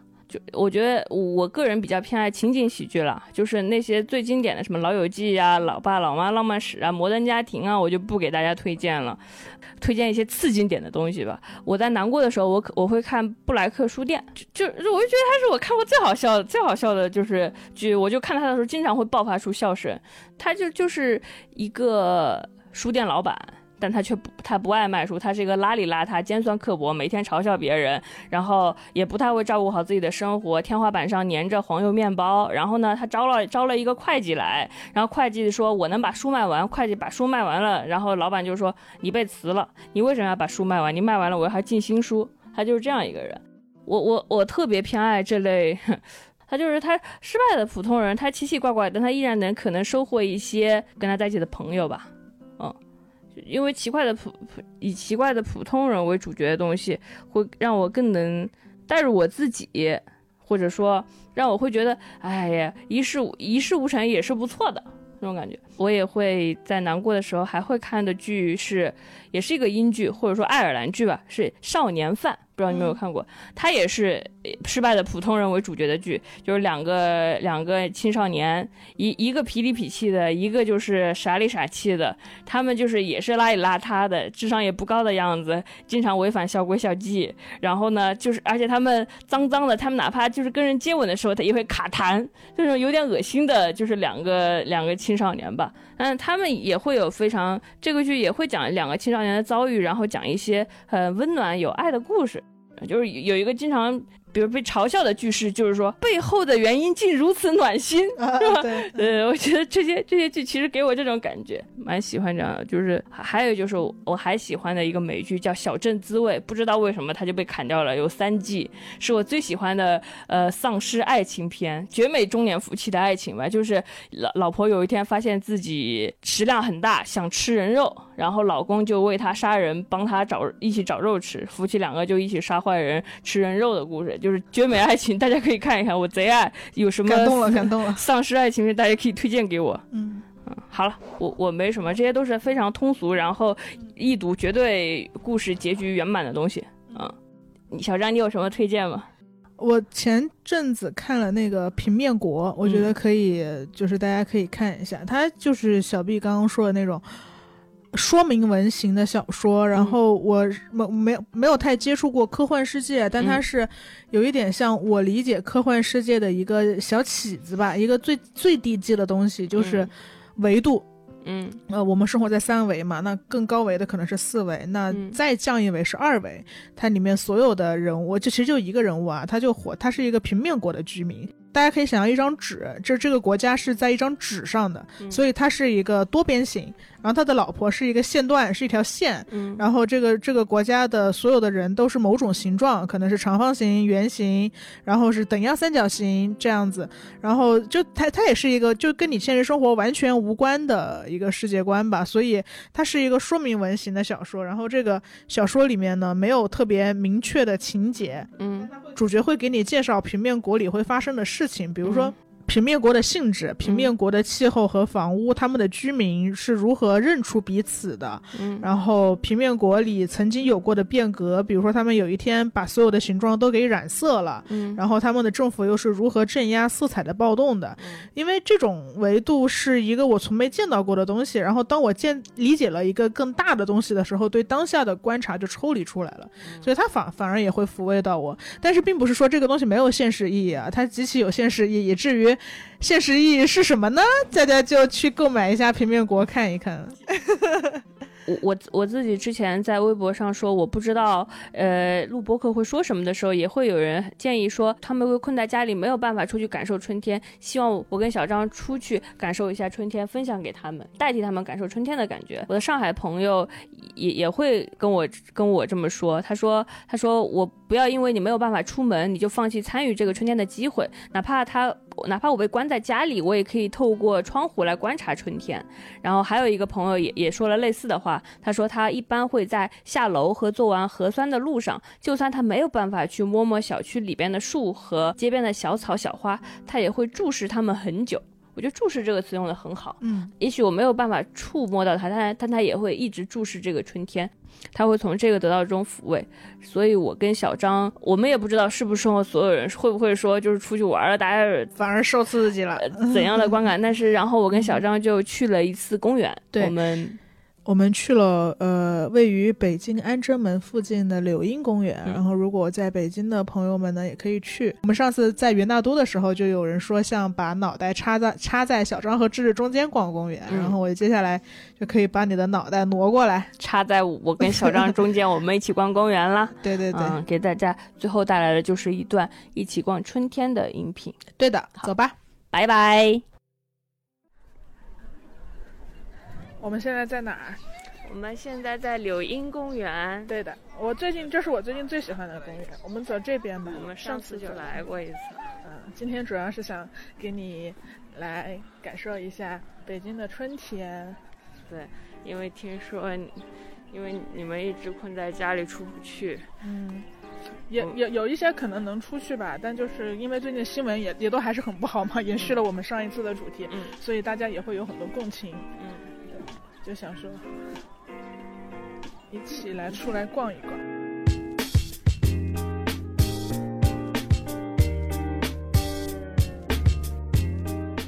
今天是周末嘛？为什么有就是有一大群戴着口罩，然后以一米为间距的爷老爷爷和老阿姨在跳舞对，他们在跳广场舞体，操？而且他们的广场舞非常有秩序，嗯，就是大家都戴着口罩啊、一米距离，然后在这跳舞，对，还戴着白手套，哇，他们真的这一米距离维持的好好啊，维持的好好，好厉害！好厉害。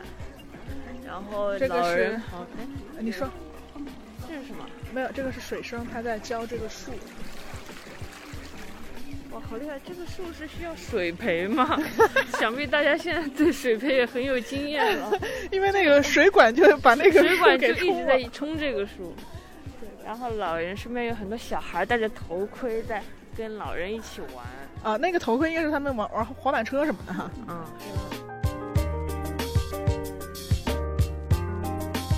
我们现在路过了一个大湖，这个它被很多很多柳树环绕着，因为这是柳荫公园，所以有很多柳树。对的，哎，我真的最近还挺喜欢这个公园，这个公园还蛮好的，我感觉比朝阳公园都有生活。因为朝阳公园太大了，嗯就是我每次去都只能逛朝阳公园的一小部分。然后柳荫公园它的好处是它五脏俱全，然后植物的种类也比较多，然后它呃对它湖湖中心海湖湖心小岛还有一个咖啡厅，咖啡厅的东西也挺好吃的。是的，是的。嗯，它我们上次吃的那个什么意面，呃，哇，韩式泡菜意面，我以为是他瞎做的，没想到很好吃哎！真的不错，真的不错。就是我我上回去的的团结湖公园也不错，团结湖公园因为也很小，它就全绕着一个湖。然后呢，就是晚上去的时候，所有人都围绕着一条湖来，呃，一米运距离安安个，就是挨个散步，嗯因为它它小径嘛，然后你就很很有秩序。大家不知道为什么，就好像小学的时候被领到幼儿园，对嗯，坐校车。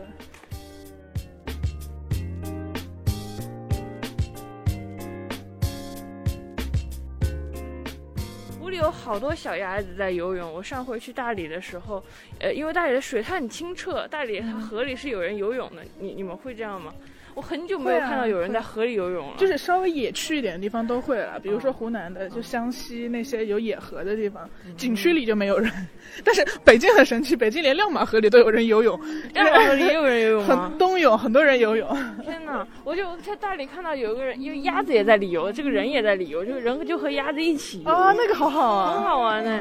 哎，我们又路过了一个一个以一米间距，戴着手套和口罩有序跳舞的对，哎，跳的好好啊！是的你觉得你以后会跳广场舞吗？我会啊，我也想跳广场舞，我跟你一起跳。那我很不协调的，你不能，你不没事能没事。那个我，你得带着我我的不协调程度就是班级有，比如说如果有二十五个女生，需要选二十三个跳舞，剩下没选中的就是肯定有我一个。那我也是，那我是也是二，剩下那两个。对，有 他们在。喂鸭子，我们去看一下吧。我每次看到大家喂鸭子，我都后悔自己没有带喂鸭子的食物。鸭子要吃什么？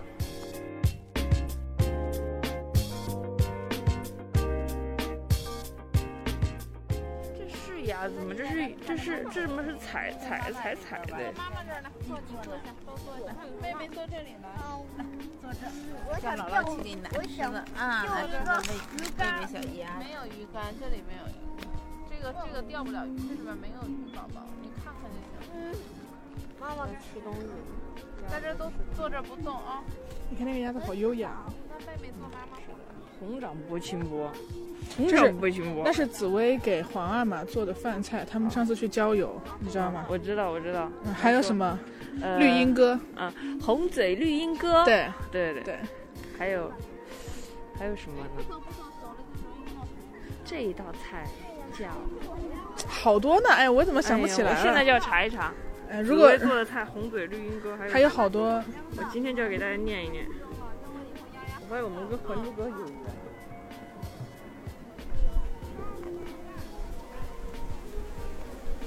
你还在查是吧？我们可以边走边查。让大家来补充也可以。哎呦，哎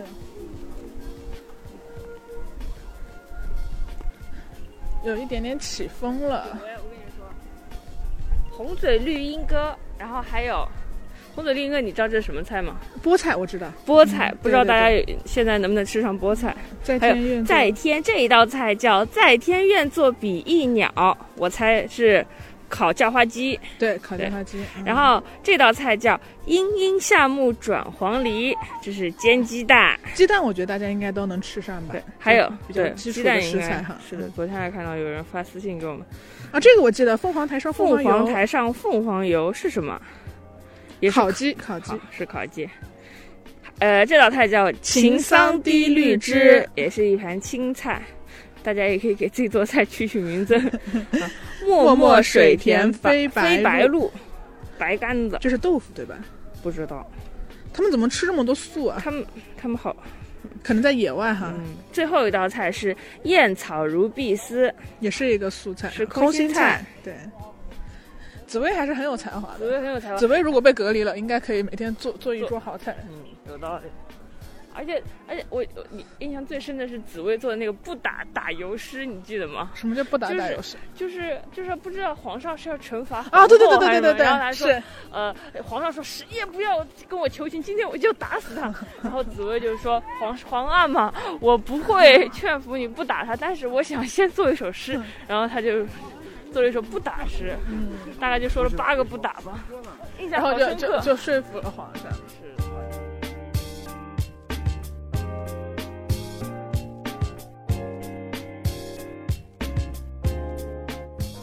哎，你有尝试过在北京野餐吗？你看那边有人在野餐。没有哎，去看看他们吃了什么。我以前在上海的时候，经常去佘山佘山公佘山公园野野餐。嗯我嗯，们会从那个大学城骑行到佘山公园，然后，然后也是你组织吗？嗯，我们学校还有一个骑行社团，哦那那时候我就作为参与者去，所以什么也不用管，就管就就负责用自己的脚骑脚踏车就可以了。负责脚，然后我们那佘山公园还只有九十八米高，九十八米高，九十八米高的山，因为上海没有什么别的山，然后就去就是野餐，用面包夹沙拉加番茄加火腿。我其实觉得上海确实是会比北京更适合野餐，因为我之前唯一一次在北京野餐嘛，嗯就是因那天沙尘暴，嗯 然后带着所有寿司和什么鸭掌上全都是灰沙沙子。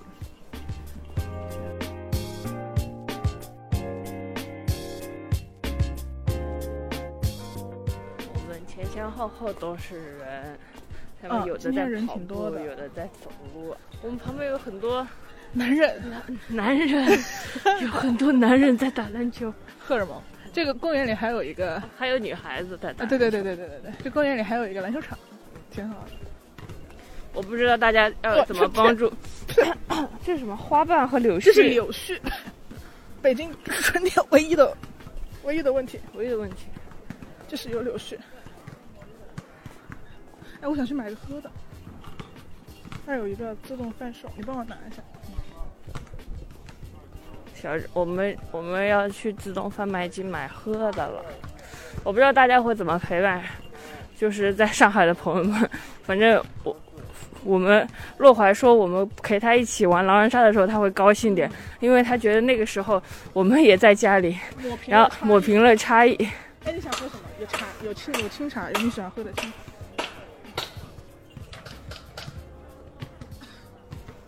喝什么？喝茉莉花吗？嗯，可以吧，茉莉花吧。我喝点有营养的东西，你还缺营养、啊？要喝维他命水。你你想喝的这个维他命，你想喝什么呀？我再我再我再买一个。我拿着。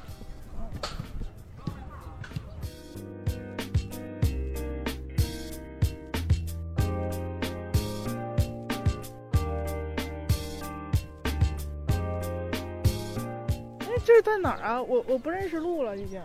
没关系，瞎走啊，就是只是在公园，怎么会迷路呢？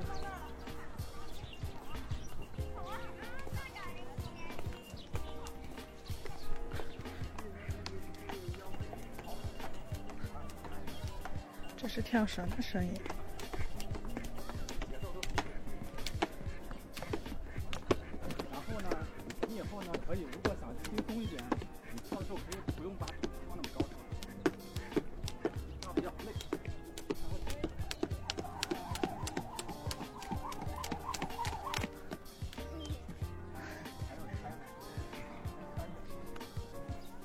爸爸在教小朋友跳绳，每次看到这种画面，觉得好开心啊！嗯我喜欢看到爸爸教小孩东西。是吧？你爸爸会教你游泳吗？他不，他会狗爬式。你爸会教你游泳啊？我爸爸没教过我什么，我就记得他会教我游泳，然后他就啊会在把我，我他就会拖着我的肚子，让我拖着我的肚子让我在水里滑。这就是我为什么一直没有学会游泳的原因。那我爸会教我摄像，摄像，因为因为就拍拍照片嘛。嗯，对，他很感兴趣。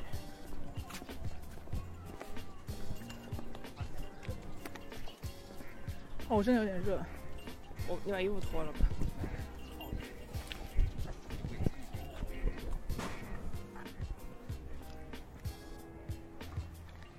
我以后有了小孩，也要教小孩各种东西。你以后有了啥？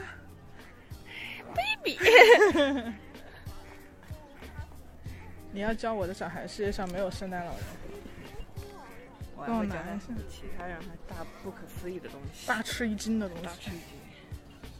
太可怕了。哎，对，这个公园里面其实还有很多野生音乐家，有大爷大娘会吹葫芦丝啊，会吹笛子啊。今天应该也有吧？看一会儿能不能偶遇到。你放我包包里吧，就两瓶水，都都拿着。你就你可以省个手出来，来吧。你知道每次就是出去玩嘛，想是去郊游什么的嘛，然后我妈就很爱带很多吃的，嗯然后因为她带太多吃的了，然后她刚到景点，她就开始让我吃东西，嗯我说我说我吃不下。她说：“你吃是帮我，你帮我减重。”我说最：“最减重的方法是你不要带这这么多。多。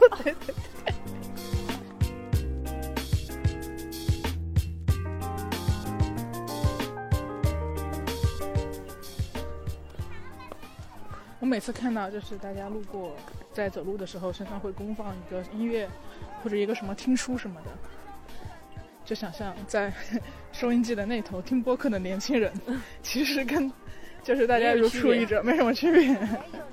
我老了，我也就是走在路上，也不知道我们老了以后 耳朵里会听什么。可能听几几十年前自己的播客吧。有这么自恋吗？那个时候牙还是全的。那个时候就是说我不记得那些事儿了，然后然后我们的好朋友就说听听听听，这是你在二十六岁的时候说的话，太可怕了，咱们都六十二岁了。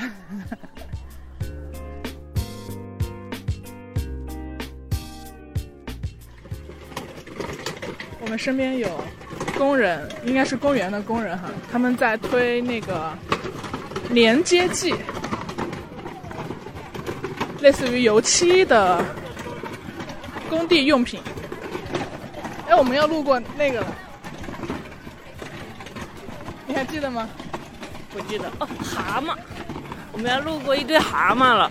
然后因为这个公园它很它它很奇怪，它它这个有很多蛤蟆雕像。然后因为小张又是个蛤宝，然后上回我们来公园的时候，小张就喜欢跟所有的蛤蟆在一起，激动合影摆一模一样的造型，跟他的同类激动合影。这蛤蟆做的都可委屈了，它就双双手抱膝，蛤蟆本来双手托腮，蛤蟆长得就委屈，长得就委屈大大的眼睛，大大的眼睛哎。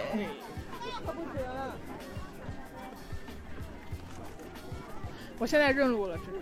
你高兴吗？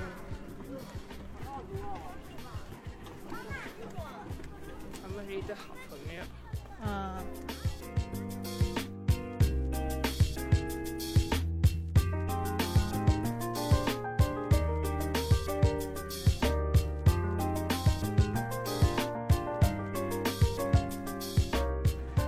你说这个湖是真的湖。因为亮马河是假的河。对的，自 从你上回告诉我亮马河是我人工挖到的假河，我就不相信任何北京的河崩塌了。崩塌了。我亮马我们之前去亮马河的时候，周围有很多人在捕鱼、捞鱼、钓鱼，然后我们想说，下回我们也买一个钓具过去钓一钓，这很重要，很重要。说不定哪天还能救命呢。对，上那个广为流传的那个图，就是家里的小猫叼了一只野鱼给它。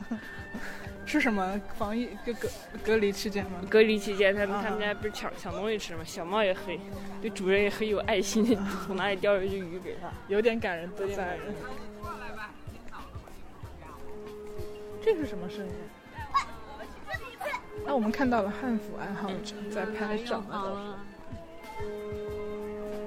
这应该是葫芦丝穿这些古代的服装吗？汉服啊，嗯，我好像不排斥，但是也没有特别的热爱，可能因为我历史太差了吧。哎，这个在吹什么？萨克斯。嗯，对，我们路过了一个在吹萨克斯的老爷爷。哎，你看那边还有，嗯有吹萨克斯的老爷爷，有吹笛子的阿姨。这能下去吗？你说？可以啊，那我们走。从那下去。这个吹萨克斯的老爷爷应该是在练习吧？他可能是刚学，大家不要到八到七十岁也不要停止学习，加油从到从零开始学萨克斯。哇，他在他在他在玩水，我也想喷。那个就是园丁把水管借给小朋友来浇树了，好羡慕呀！这儿有一个阿姨在吹，这个叫什么？叫什么？不认识，我们两个逛我们个什么公园两个是花一花嘛也不认识，说说说也不认识，乐器嘛乐器嘛也不认识。哎呀，大家就感受感受吧。哎，但我觉得懂的人他是可以听声音就能辨别的。我们让大家听一会儿。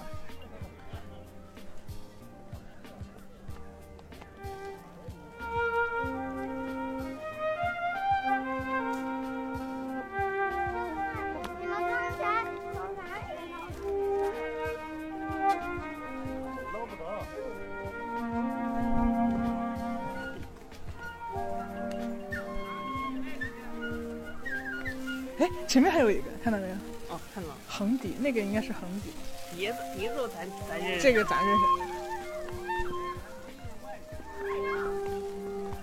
我一我一看就是缺乏锻炼，不爱活动，是不是？我一我一看可以，但是不属于那个特别难是吧啊，他他能从走道儿里看。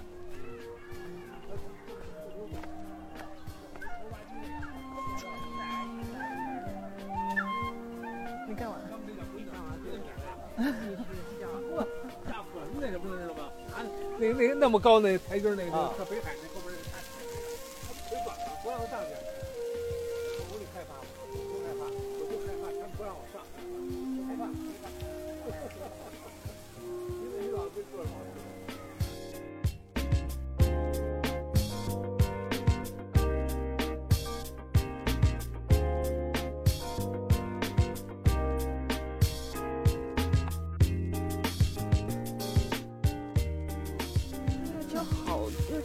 好多水，为什么浇这么多水？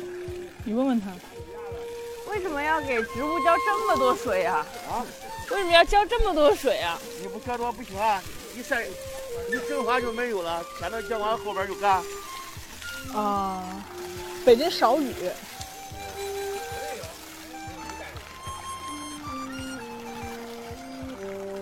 我中午浇的那边有的都干了吧？这一般浇之后多久会干呀？不好说，太阳毒了它就发的快。啊。你想浇一会儿吗？就是好怕把它淹死。不会的，人家都懂的。我也想浇，我也想。你说敢？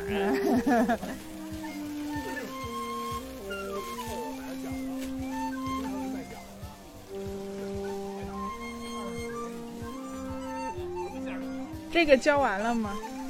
都浇完了。嗯，下一个叫什么呢？啊，下一个叫往那浇，往那转。啊。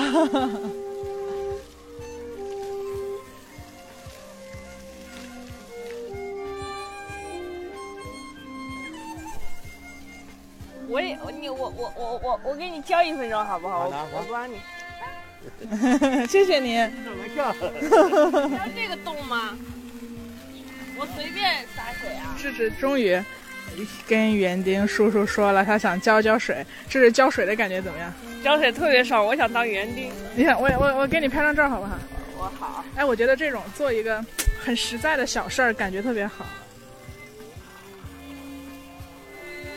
你的姿势有点怪嘞，有点爽的。我也想拍张照。你也想浇？那你可以帮我拍张照吗？可以可以。我们冲完。给你拍，我就可以浇水。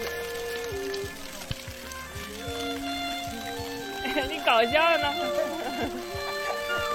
你看你搞笑吗？你搞笑，远一点，看那个。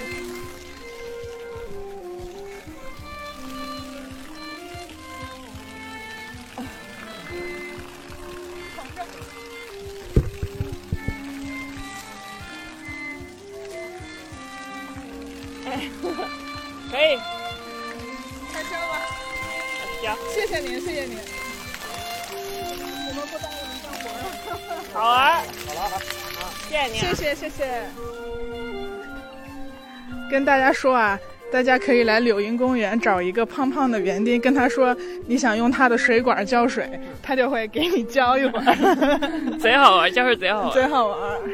我一直想学一个有用的技能，今天终于学会了，就是拿手握水管。就因为我看他们那个，就是有在上在就是比如说上海发生疫情风控啊，就很多很厉害的人，他会搞团购，会搞 Excel 表格，会组织别人。哦，就担心自己没用。对，对，我就很害怕。那我我他说我制止到那个时候，我应该能做些什么呢？我就很很很很好像就是大家一起就是就像末日文里都是这么写的，就是你得有功能，你才能活下去。我就一直想，都没有利用价值。在一个求生艇上，我该我该我该具备什么？比如说有。些人知道航海的方向，有些人知道怎么呃提取就是纯净水，有些人知道怎么做食物，有些人知道怎么打人，怎么保护我们。而有的人只会录播客，叭叭叭叭。有的人只会说话，可怎么？我想说，我该做些什么？大家都要想想这个问题。如果你在一个救生艇上，你你该做什么才能让人不把你先推下河呢？我们至少今天学会了浇水。浇水这个 救生艇上哪需要浇水？需要浇水。多多学习，多多学习。我们现在路过了一个，刚刚路过了一些散打的乐乐乐手，我们现在路过了一个组合，一个一个乐队，一个古古典民乐乐队。他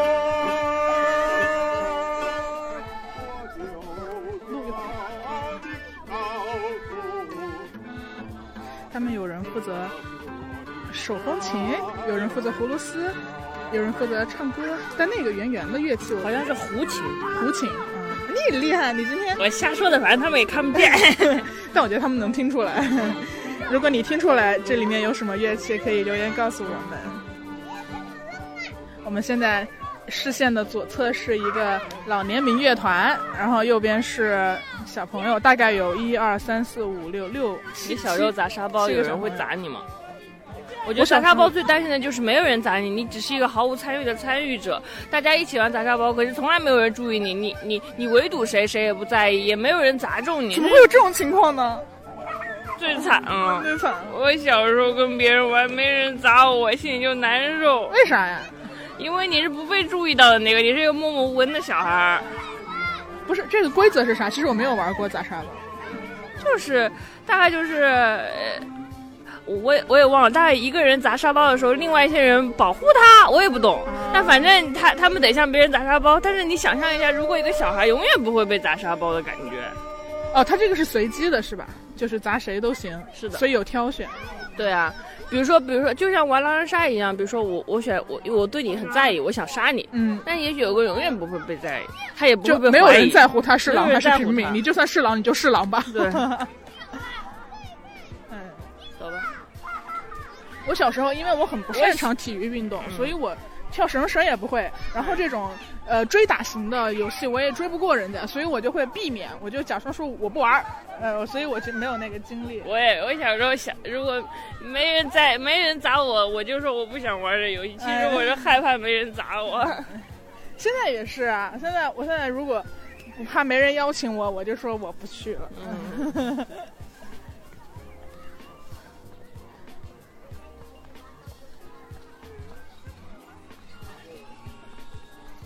看到另一个园丁的大叔，他坐在他的池子边休息，然后在听音乐。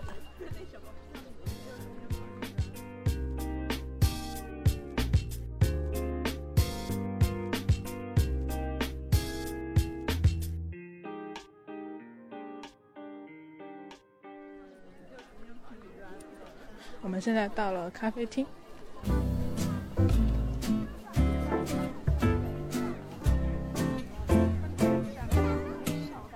我们可以买咖啡出来喝吧。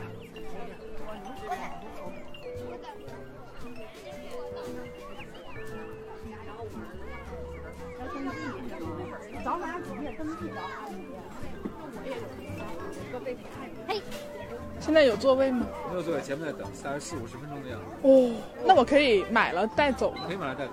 这个要等吗？等多久啊？带走很快，五分钟到。啊，行，那我们买了带走哈。您扫个那个健康宝进来就好。有星吗？没地儿要排队。你想喝啥？留个电话。美式吧。美式，就长长就冰美式。是吧？冰美式吧。嗯，行。你好，我扫了。对，三个。啊，我知道。四十分钟左右。柳荫公园的人气好像比我想象的要高一些。现在我在里面买咖啡，然后智智在外面等我，因为要扫健康宝，所以就不必两个人都扫了吧。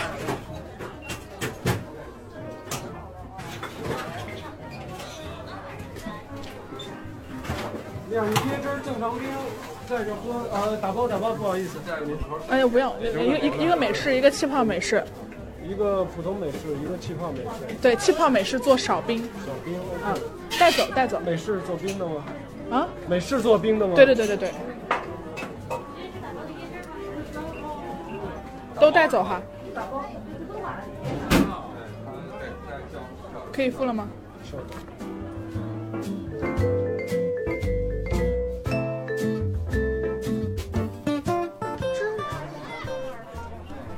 你拿着这个。那我我们是一号哎。当时。啊。对，我当时。当时。我就傻了，我们上次工作日下午来没人。对的。我们是大冤种，我们周末来，我们是大笨球。刷一下。我特别喜欢看两个男孩子在一起玩，也喜欢看两个中年男人在一起玩。为啥？那你不是那种磕的？我不不是想磕他们之间有什么，我是觉得。嗯，因为就是大家就就是大家刻板印象里，男孩子跟男孩子他不会有这种，比如说走心的、慢悠悠的逛公园的交流。他们比如说通过打篮球运动，对，Hey bro 的感觉，我觉得粗浅化了。就是他们两个男孩一起，一人捧一杯咖啡，沿着这种公园慢慢走，或者说两个中年男人一起，就是坐在那个长椅上，慢悠悠的看着湖面不说话，这种感觉会觉得哇，男的也和我们女的。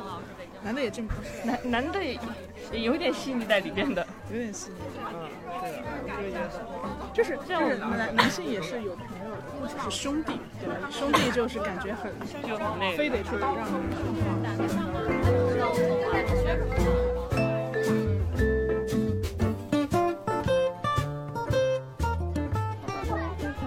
哦，我我是一号。这是我想，如果是苏打女士，我们这是美式。谢谢。我们找个地方坐一坐呗。好，走前面好。往前面去。我打个电话啊。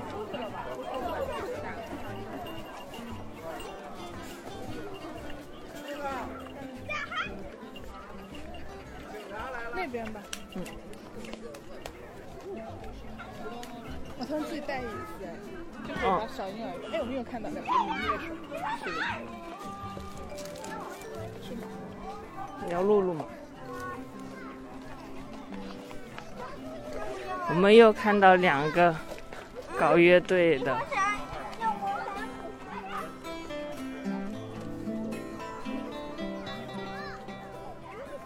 音乐还是很好的。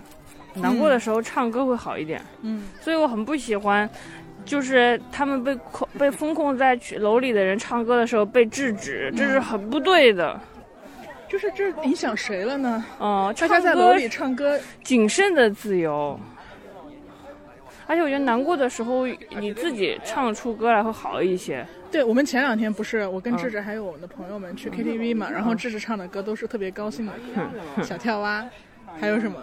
不管你唱什么，唱悲伤的也好，但是我但我会唱歌呃，阳阳光彩虹小白马呀，什么什么什么。噔噔噔噔大小噔噔噔噔噔噔噔噔噔，你是最棒的最妙的，噔嗯啦啦啦啦啦啦，我们在这给人家搅局，哎，也是给高雅音乐搅局。我们最擅长这个事儿了。是。